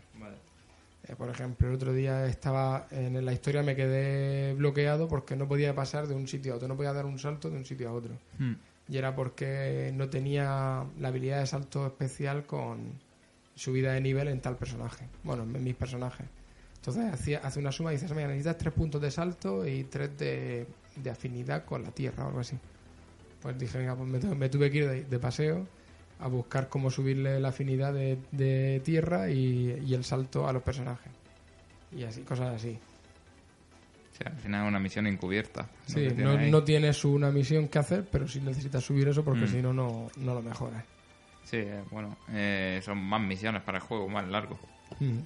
Mientras, Y- mientras que no se haga muy pesado, No, no, a mí de momento, excepto porque estoy aquí atascado en, ese- en esa lucha, no, no me parece pesado. Y después, ya te digo, los personajes también tienen una especie de... El mismo, el mismo sistema, tienen otra malla de, de habilidades y te- de ahí vas gastando también puntos de experiencia porque tienes los puntos de experiencia de niveles y los puntos de experiencia de las habilidades. Y esas habilidades, pues, te las vas gastando y consigues, pues, que, yo qué sé, que te hagan menos daño en ciertos ataques o, o que hagan más daño tú en los ataques, cosas así. Y bueno, la verdad es que está bastante completo en ese sentido. ¿Y qué me dices de los DLC? Creo que había un pase de expansión, ¿no? Sí, creo que, bueno, yo no lo, no lo he comprado, creo que se puede comprar ya de reserva, no ha Mm. salido. Pero no sé, uno va a meter historia, va a ser un poco como Zelda, que uno va a ser más superficial y el otro va a meter algo de historia. Pero la verdad es que no, no me he informado demasiado de los DLC. Mm, pues lo típico. Intentar rascar un poco más, ¿no? Sí, creo que, Yo creo que creo que efectivamente el de el de historia sale a final de año, o sea, igual que Zelda hicieron con el Zelda. Nada, pues si, si están bien, habrá que echarle un vistazo. Yo, el juego este en concreto, me lo han vendido bastante bien. Y aparte de que ya le tenía ganas. Así que en algún momento es posible que caiga. Ya Otra cuando- cosa, otra es que lo jueguen, ¿no? Otra cosa es que lo juegue. Cuando saquen los Nintendo Classic, estos ya los juegos rebajados, dentro de unos años, si sacan este, pues ya caerá. Y si no, me lo dejan. Este ya te digo que merece la- para mí, vamos, merece la pena. Mm, no, pues sí, se le ve, se le ve buen juego. No le he echado tantas horas como el Zelda, pero también es cierto que lo tengo unos cuantos meses menos. Mm. A tiempo por tiempo. Eh, Unas 100 horas más al Zelda y luego este. Y una cosa, ha hablado de mecánica, ha hablado de los Blade, pero ¿de qué va el juego? A ver, entrando así en... Sin entrar en spoiler, un poco eh, cómo comienza, o qué, de qué va, qué aventuras están haciendo, por qué, qué viajes están haciendo, por qué, cuál es... Básicamente, ¿Qué es? sin, sin entrar mucho en spoiler, pero tampoco es que si entro un poco en historia, el primer spoiler está después de media hora de juego. Bueno, no se cuenta la primera media hora, un poco para saber de qué Vale. va el argumento, quién es el protagonista, Sí. por qué está de viaje, qué son los Blades, o más o Vale. menos qué es... eh, A ver, aquí hay, o sea, se puede contar de historia sin contar mucho spoiler, a ver que yo diga, o sin contar spoilers. Tienes un personaje que es un, un chaval, realmente un crío de 13 o 14 años, me parece, o 15, que es buceador. No sé si esto estaba en el 1, no sé exactamente si el mundo era igual o no, pero al final los, los- los personajes de este, de este juego van so- o sea, viven sobre titanes. Titanes son una especie de dinosaurios voladores Mm. gigantes que van flotando encima de nubes. Sí, en el primer juego había dos. Eran dos, Mm. pero como dos gigantes, dos Sí. humanoides, algo así. Vale, pues eso, esta gente, o sea, estos, estos titanes van, al- van volando, nadando encima de nubes, que es como un mar. Entonces tu personaje es un buceador que lo que se dedica es a buscar tesoros dentro de, de, entre las nubes, a rescatar tesoros. Entonces a raíz de eso, pues bueno, la historia te, te explican un poco que el tipo le manda dinero a su familia, etcétera, porque es muy buena gente. Ya sabes tú que siempre hay que ser buena gente en los videojuegos de Nintendo.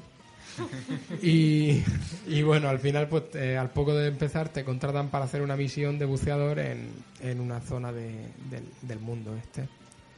Y cuando estás ahí, bueno, pasa ciertas cosas y aparece el Blade principal, que es el personaje este pelirrojo de, de la karate que sale en, en la portada, que salen los Sí. dos Sí, juntos y tal. la chica de la Z, que hemos dicho. Exacto. Que bueno, que en español, eh, bueno, en español no. En, en Occidente se llama Paira, Pira, y en, y, en y en Japón tiene un nombre completamente distinto que no sé cuál es. Porque lo, tengo las voces puestas en japonés, pero se me olvida. Algo así como. Cambian muchos nombres. Sí, cambian el nombre, es como Oso, Oso, Ota, yo que sé, dice una cosa muy rara, empezando por O. Total, que tienes ese personaje y ese personaje quiere llegar a, digamos, a conocer al creador, al creador de los Blades. El, los Blade, ella es un Blade y ahí pues, y los Blades son los personajes de apoyo que te prestan, lo que he dicho antes, te prestan su ayuda y tal. Pero que es un Blade. Un Blade es un personaje, básicamente, que, Que te, que te da apoyo, te presta apoyo. Es un buen samaritano, es un. De, Exacto. cari- de caridad.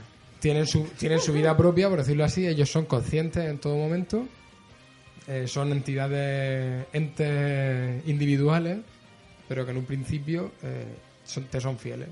Pero son artificiales. Son. ¿Robot? No, no, o no, son, así, o- son, o sea, son, físicos, son...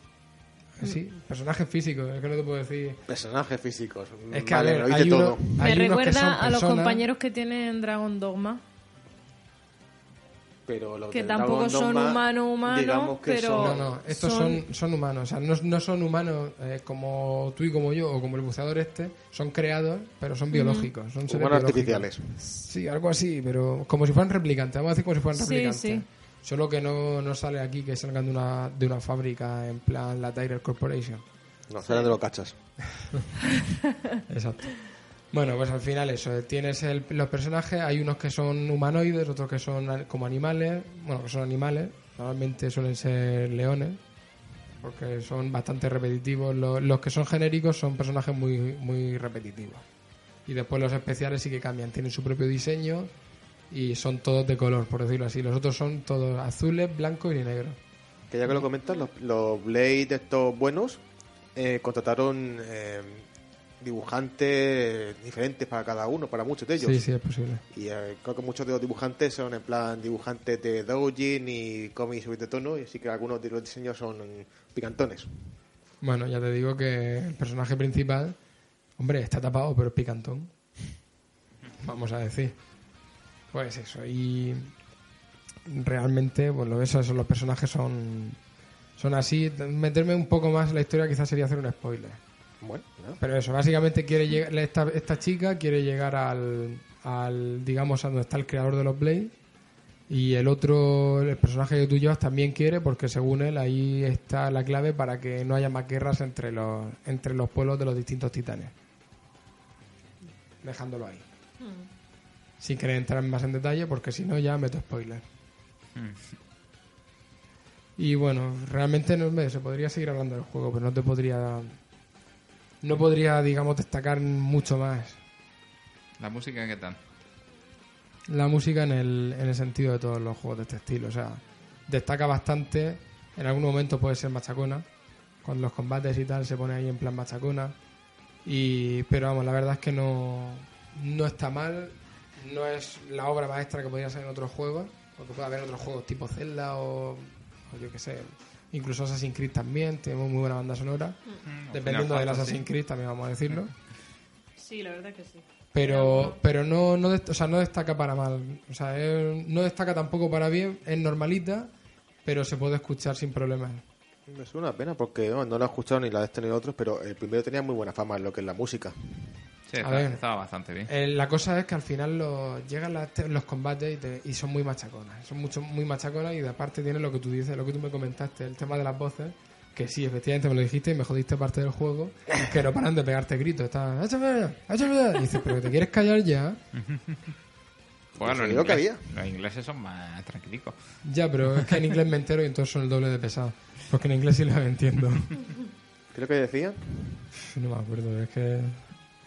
No Si me- hay algún vídeo por ahí luchando Sí. con, con tus manos en la versión original, creo que ya luego parcharon para que se callasen un poco. sí. Y que estaban... Siempre están repitiendo el, están siempre repitiendo el ataque que van a hacer. La vi- no, ya no y puedo por otro lado, no. a por él, a por él, a por él. A ese y cosas así. Qué pesado. Sí, un Que, poco. puta, hablando de voces, eh, originalmente estaba en inglés, luego sacaron un parche para japonés, ¿no? Sí, el, el parche además salió hace poco, realmente. No estaba de miento, lanzamiento. miento. No miento, perdón, es que eh, han sacado otro parche ahora, entonces me he equivocado con ese.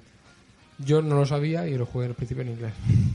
¿Y Hasta con, que- con cuál te queda? ¿Inglés o japonés? Son distintos, es lo que digo. En- a ver, en inglés tiene la gracia que al menos los nombres coinciden con los que salen en pantalla, ¿sabes?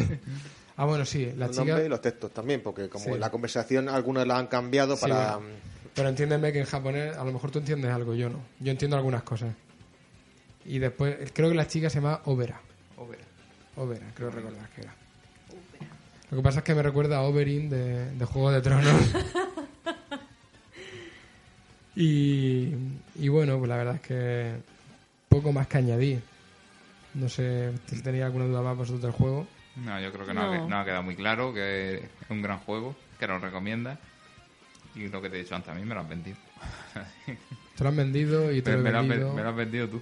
Ahora si queréis os pongo un poquillo para que lo veáis. Vale. y en el dock para que no se vea a 280 Hemos hablado ya de los juegos principales, hemos hecho un repaso al catálogo, así rápido.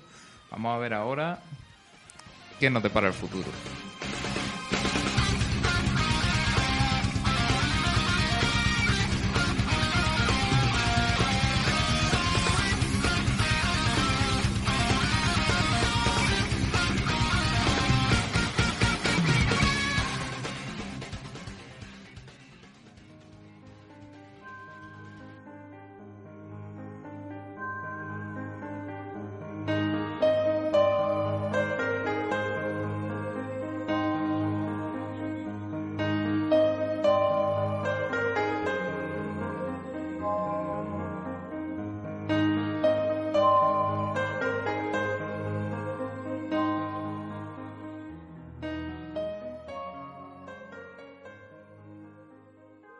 Bueno y los juegos que esperamos y los que vienen.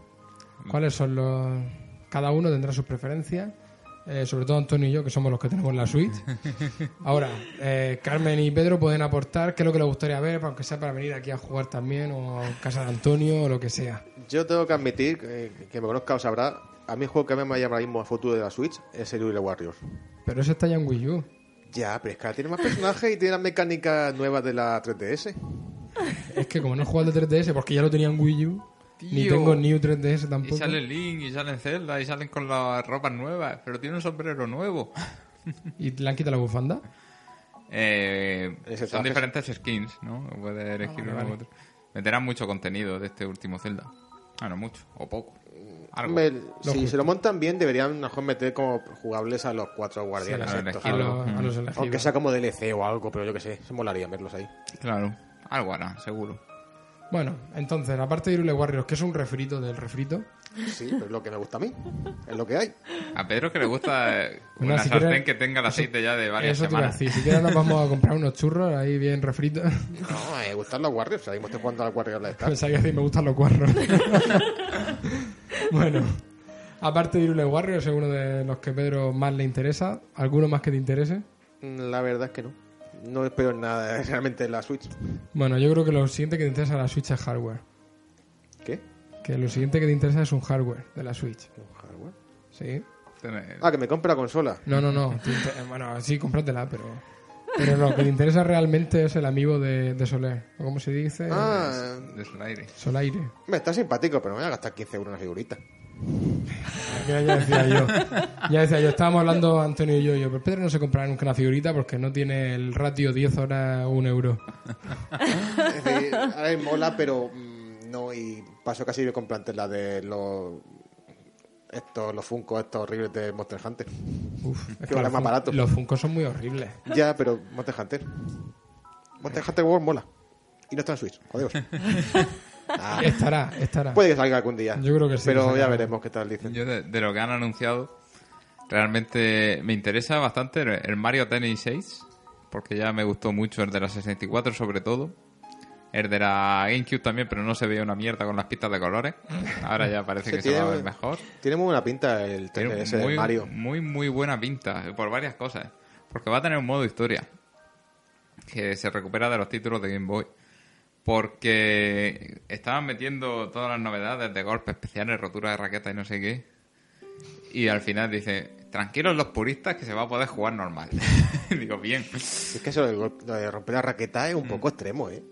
Estaba Sí. gente diciendo, ya han metido la peor mecánica del de Zelda este nuevo. ¿eh?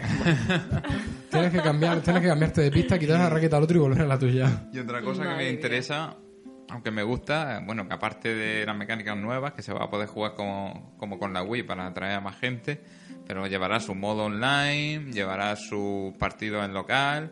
O sea que yo lo veo un juego súper divertido y sobre todo ahora de cara al verano, que es cuando va a salir, pues un juego que me llama bastante la atención. Yo sabía que este año iba a salir un Mario, no sabía si iba a ser party, tenis o golf. Que yo creo que van a salir los tres, estoy completamente convencido. Y de momento este va a ser el primero. Todo el año sale un Mario, ¿no?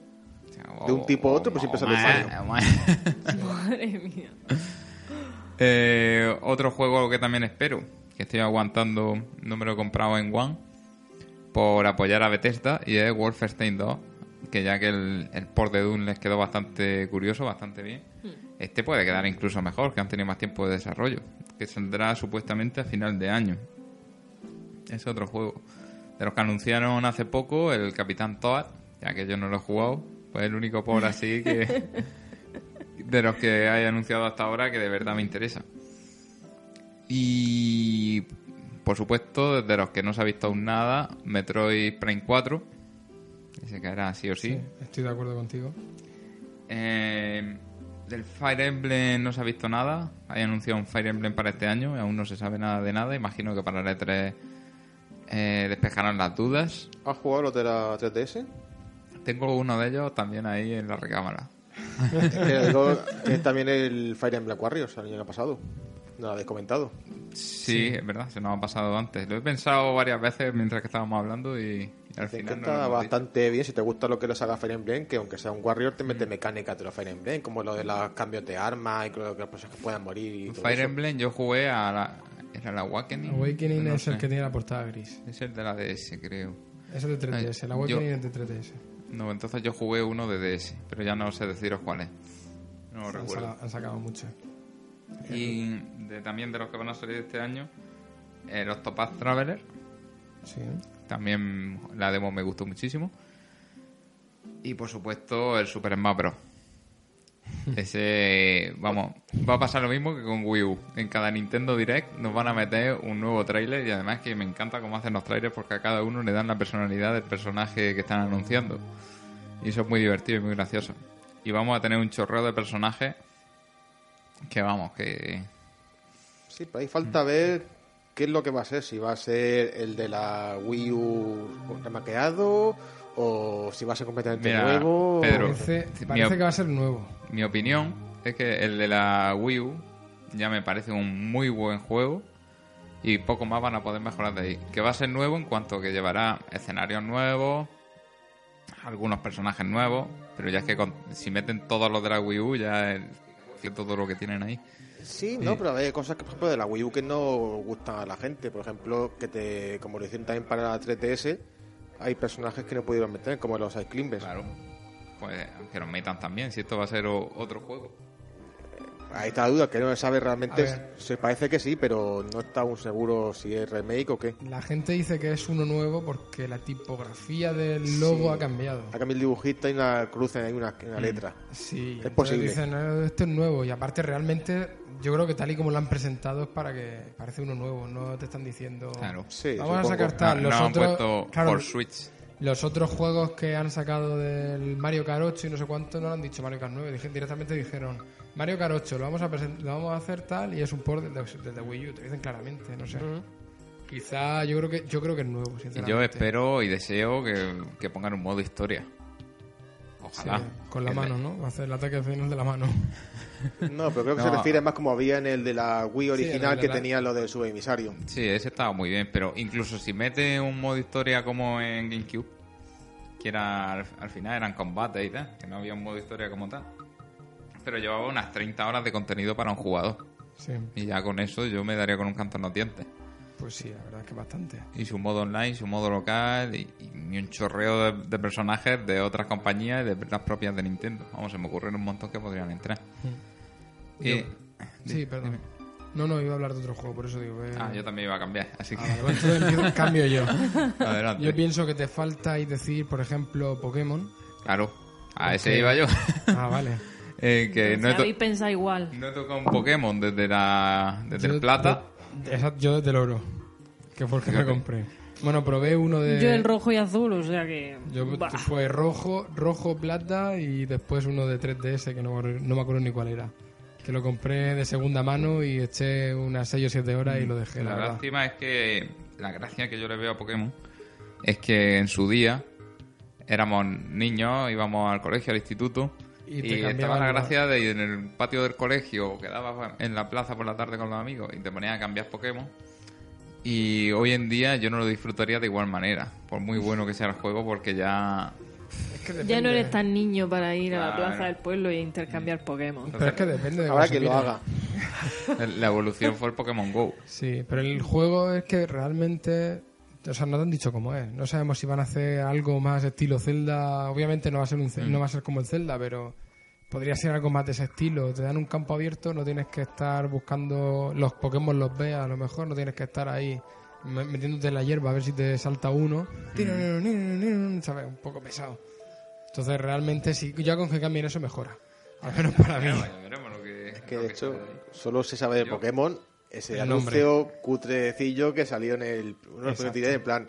Se el tío ahí buscando su mesa y digo, "Mm, estamos haciendo un Pokémon. Vale, Pero sí, fin. vosotros tened, tened en cuenta que este año ya lo tienen cubierto. Con lo que hay anunciado y tres o cuatro juegos más gordos que anuncien, más el Labo, este año lo tienen cubierto. El Pokémon yo, si fuese Nintendo, lo vería más para el año que viene. O sea, el año pasado vendieron 15 millones de consolas, este año pueden colocar otras 15, 20 tranquilamente. Y ya para el siguiente con el Pokémon, ya que sea el acabose. Que todos los niños quieran su consola. Todos los niños pasarán de 3DS a Switch, los que no la tengan. Claro.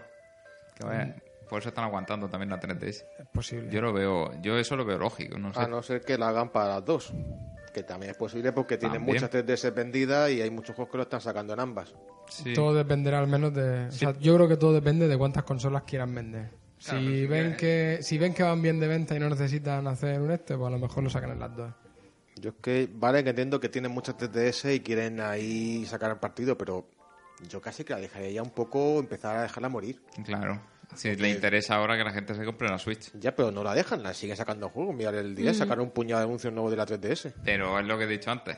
Para, lo que están haciendo para, para 3DS es barato.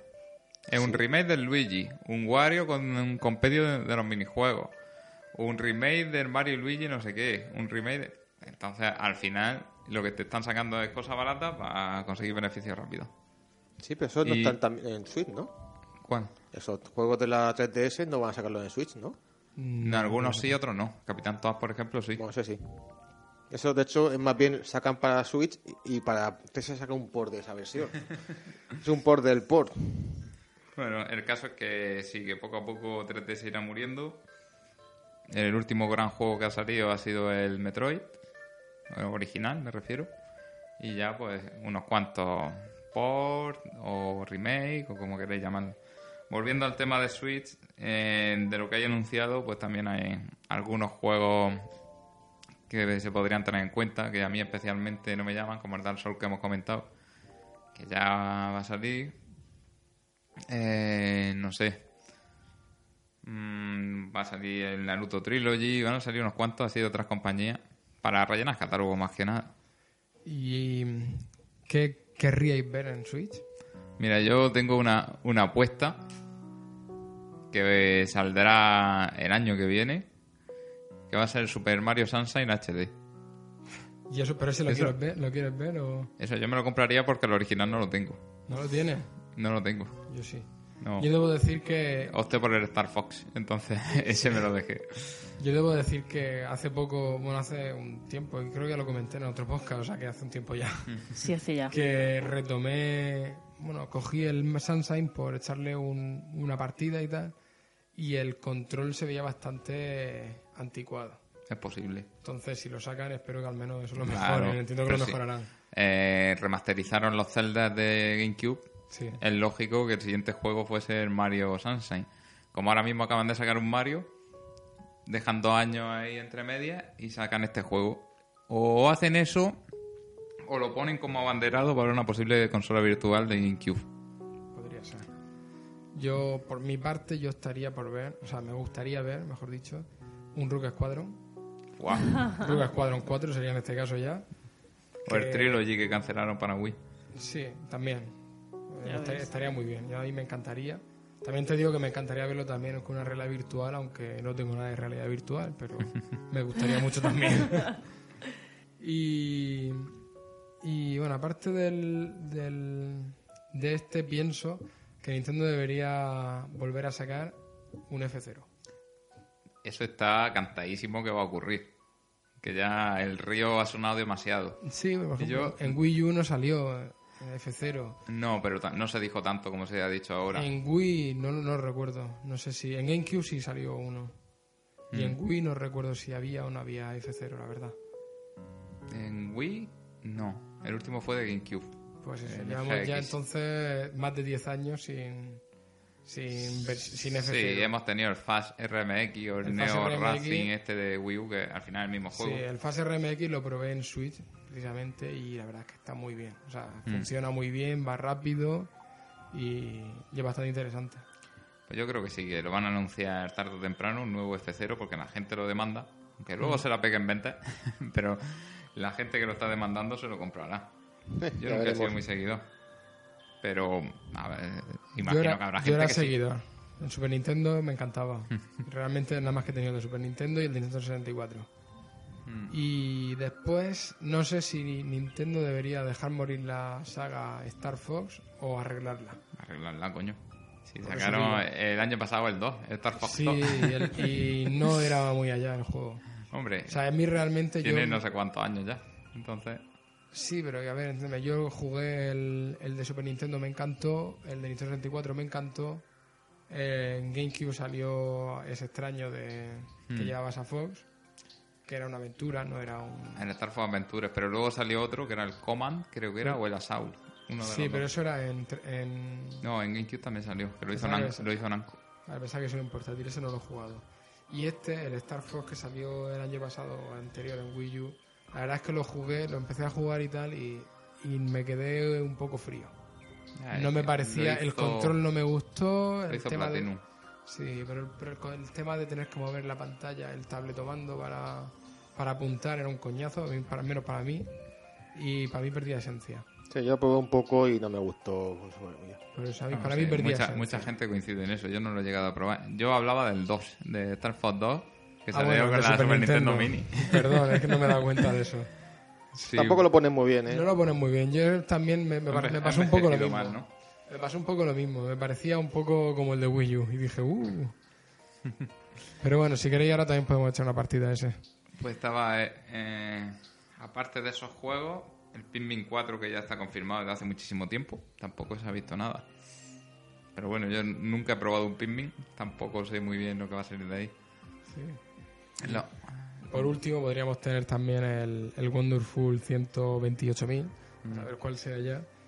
Que nos van de poner anuncios de Wonderful, Wonderful, y la gente dice, "Ah, van a sacar el, o bien un port o bien uno nuevo, y al final de momento no se dice nada. Son muy troles, están ahí troleando todo Sí, el rato. sí. A ver si la gente dice algo. El que sí tenemos seguros es el Bayonetta 3, enseguida también. ¿no? Exactamente.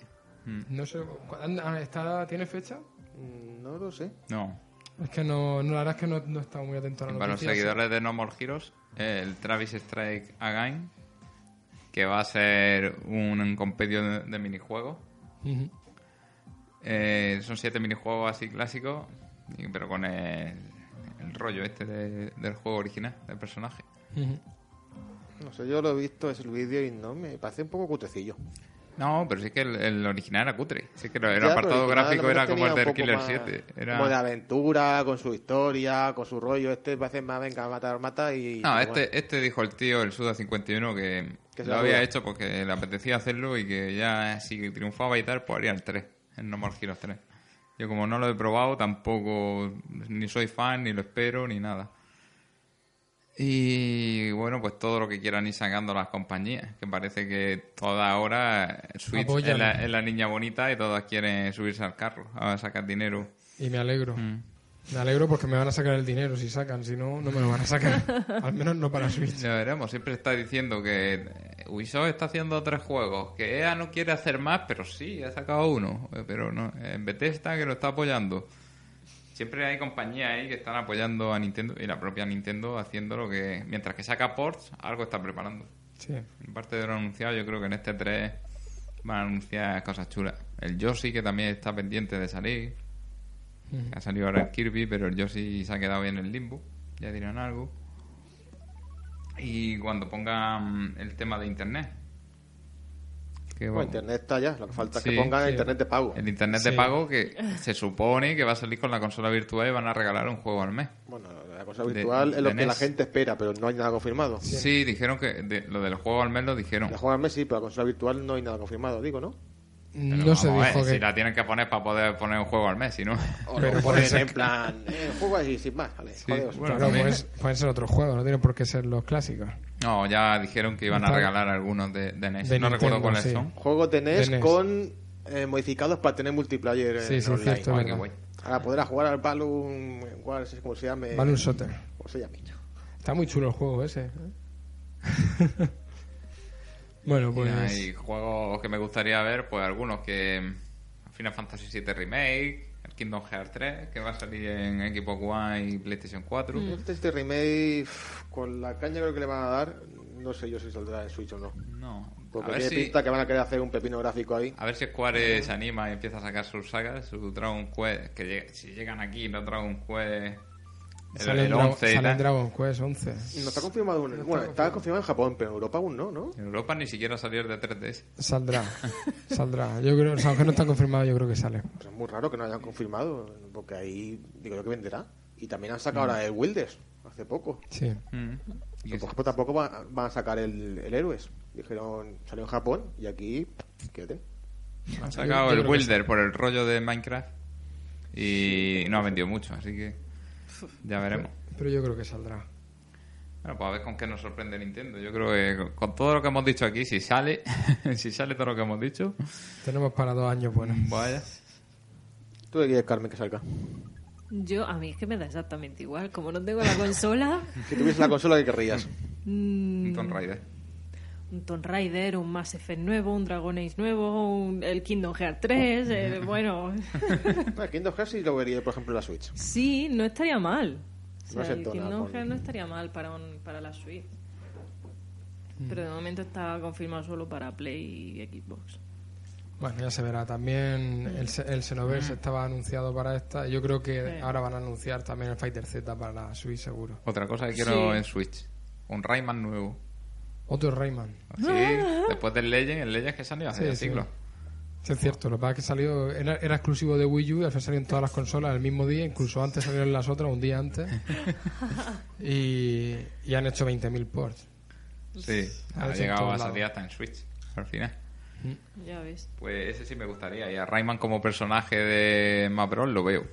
Por supuesto. Lo veo, es Realmente todos los personajes de, De Nintendo, de, de de- Rayman podrían Sí. salir en, en el Smash Bros. Mm. Que el Smash Bros. ya es tan aleatorio que cualquier cosa puede salir ahí. Si ha salido el Snake, ha salido Cloud, ha salido el Ryu. Bayonetta. Bayonetta aún la entiendo más, porque estaba ahí el 2. Pero estando ahí Snake y... ¿Quién más es así raro? No sé, algunos, pero... Meter lo que sea. Mm. Mr. Game Watch. Eso me parece bastante Bueno, ese raro. es de Nintendo. Pero es bastante raro. Ya, pero Snake, que, por- que aparte el Metal Gear Solid 4 no había salido en, en Nintendo, solo estaba el, el primer Metal Gear, ese Mm. remake que hicieron. Es rarísimo que metiesen ahí. Sí, o Cloud, que no tampoco es sali- ningún Final no Fantasy salido nada de Metal Gear. O sea que- Cloud, eso es fanservice. Para que la gente lo Eh, compre. ahí dijeron, Sí, esto vende, vamos, vamos Mm. a sacarlo aquí. Ah, y el- Bueno. Y el juego de Waluigi tiene que salir también. Tienes cada petición.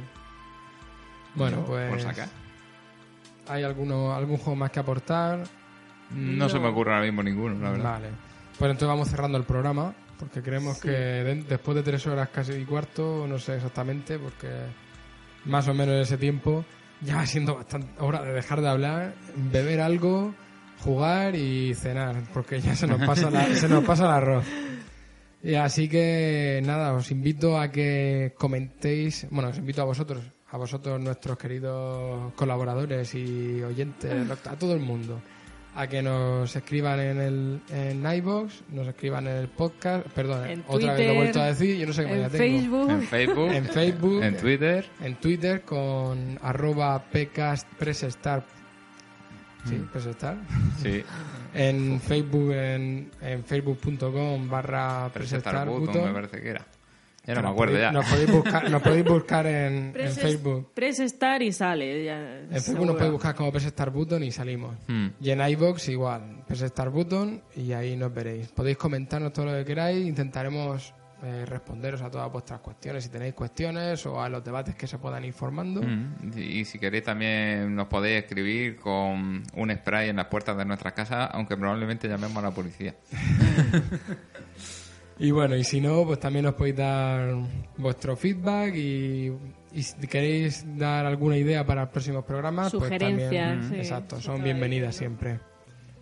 Bueno, Pues un abrazo a todos. Así que un abrazo a todos, como dice Antonio. Eh, Pedro se despide con su móvil. Adiós. Carmen ha dejado ya por fin en celda después de cuatro horas enganchada. Ya se, la, prácticamente. ya se lo ha pasado, ha Sí, matado a bueno, Gano. ya eh, estoy casi con Ganon, ¿eh? Y nada, nos vemos en el próximo capítulo de Press Start. Adiós. Chao. Adiós.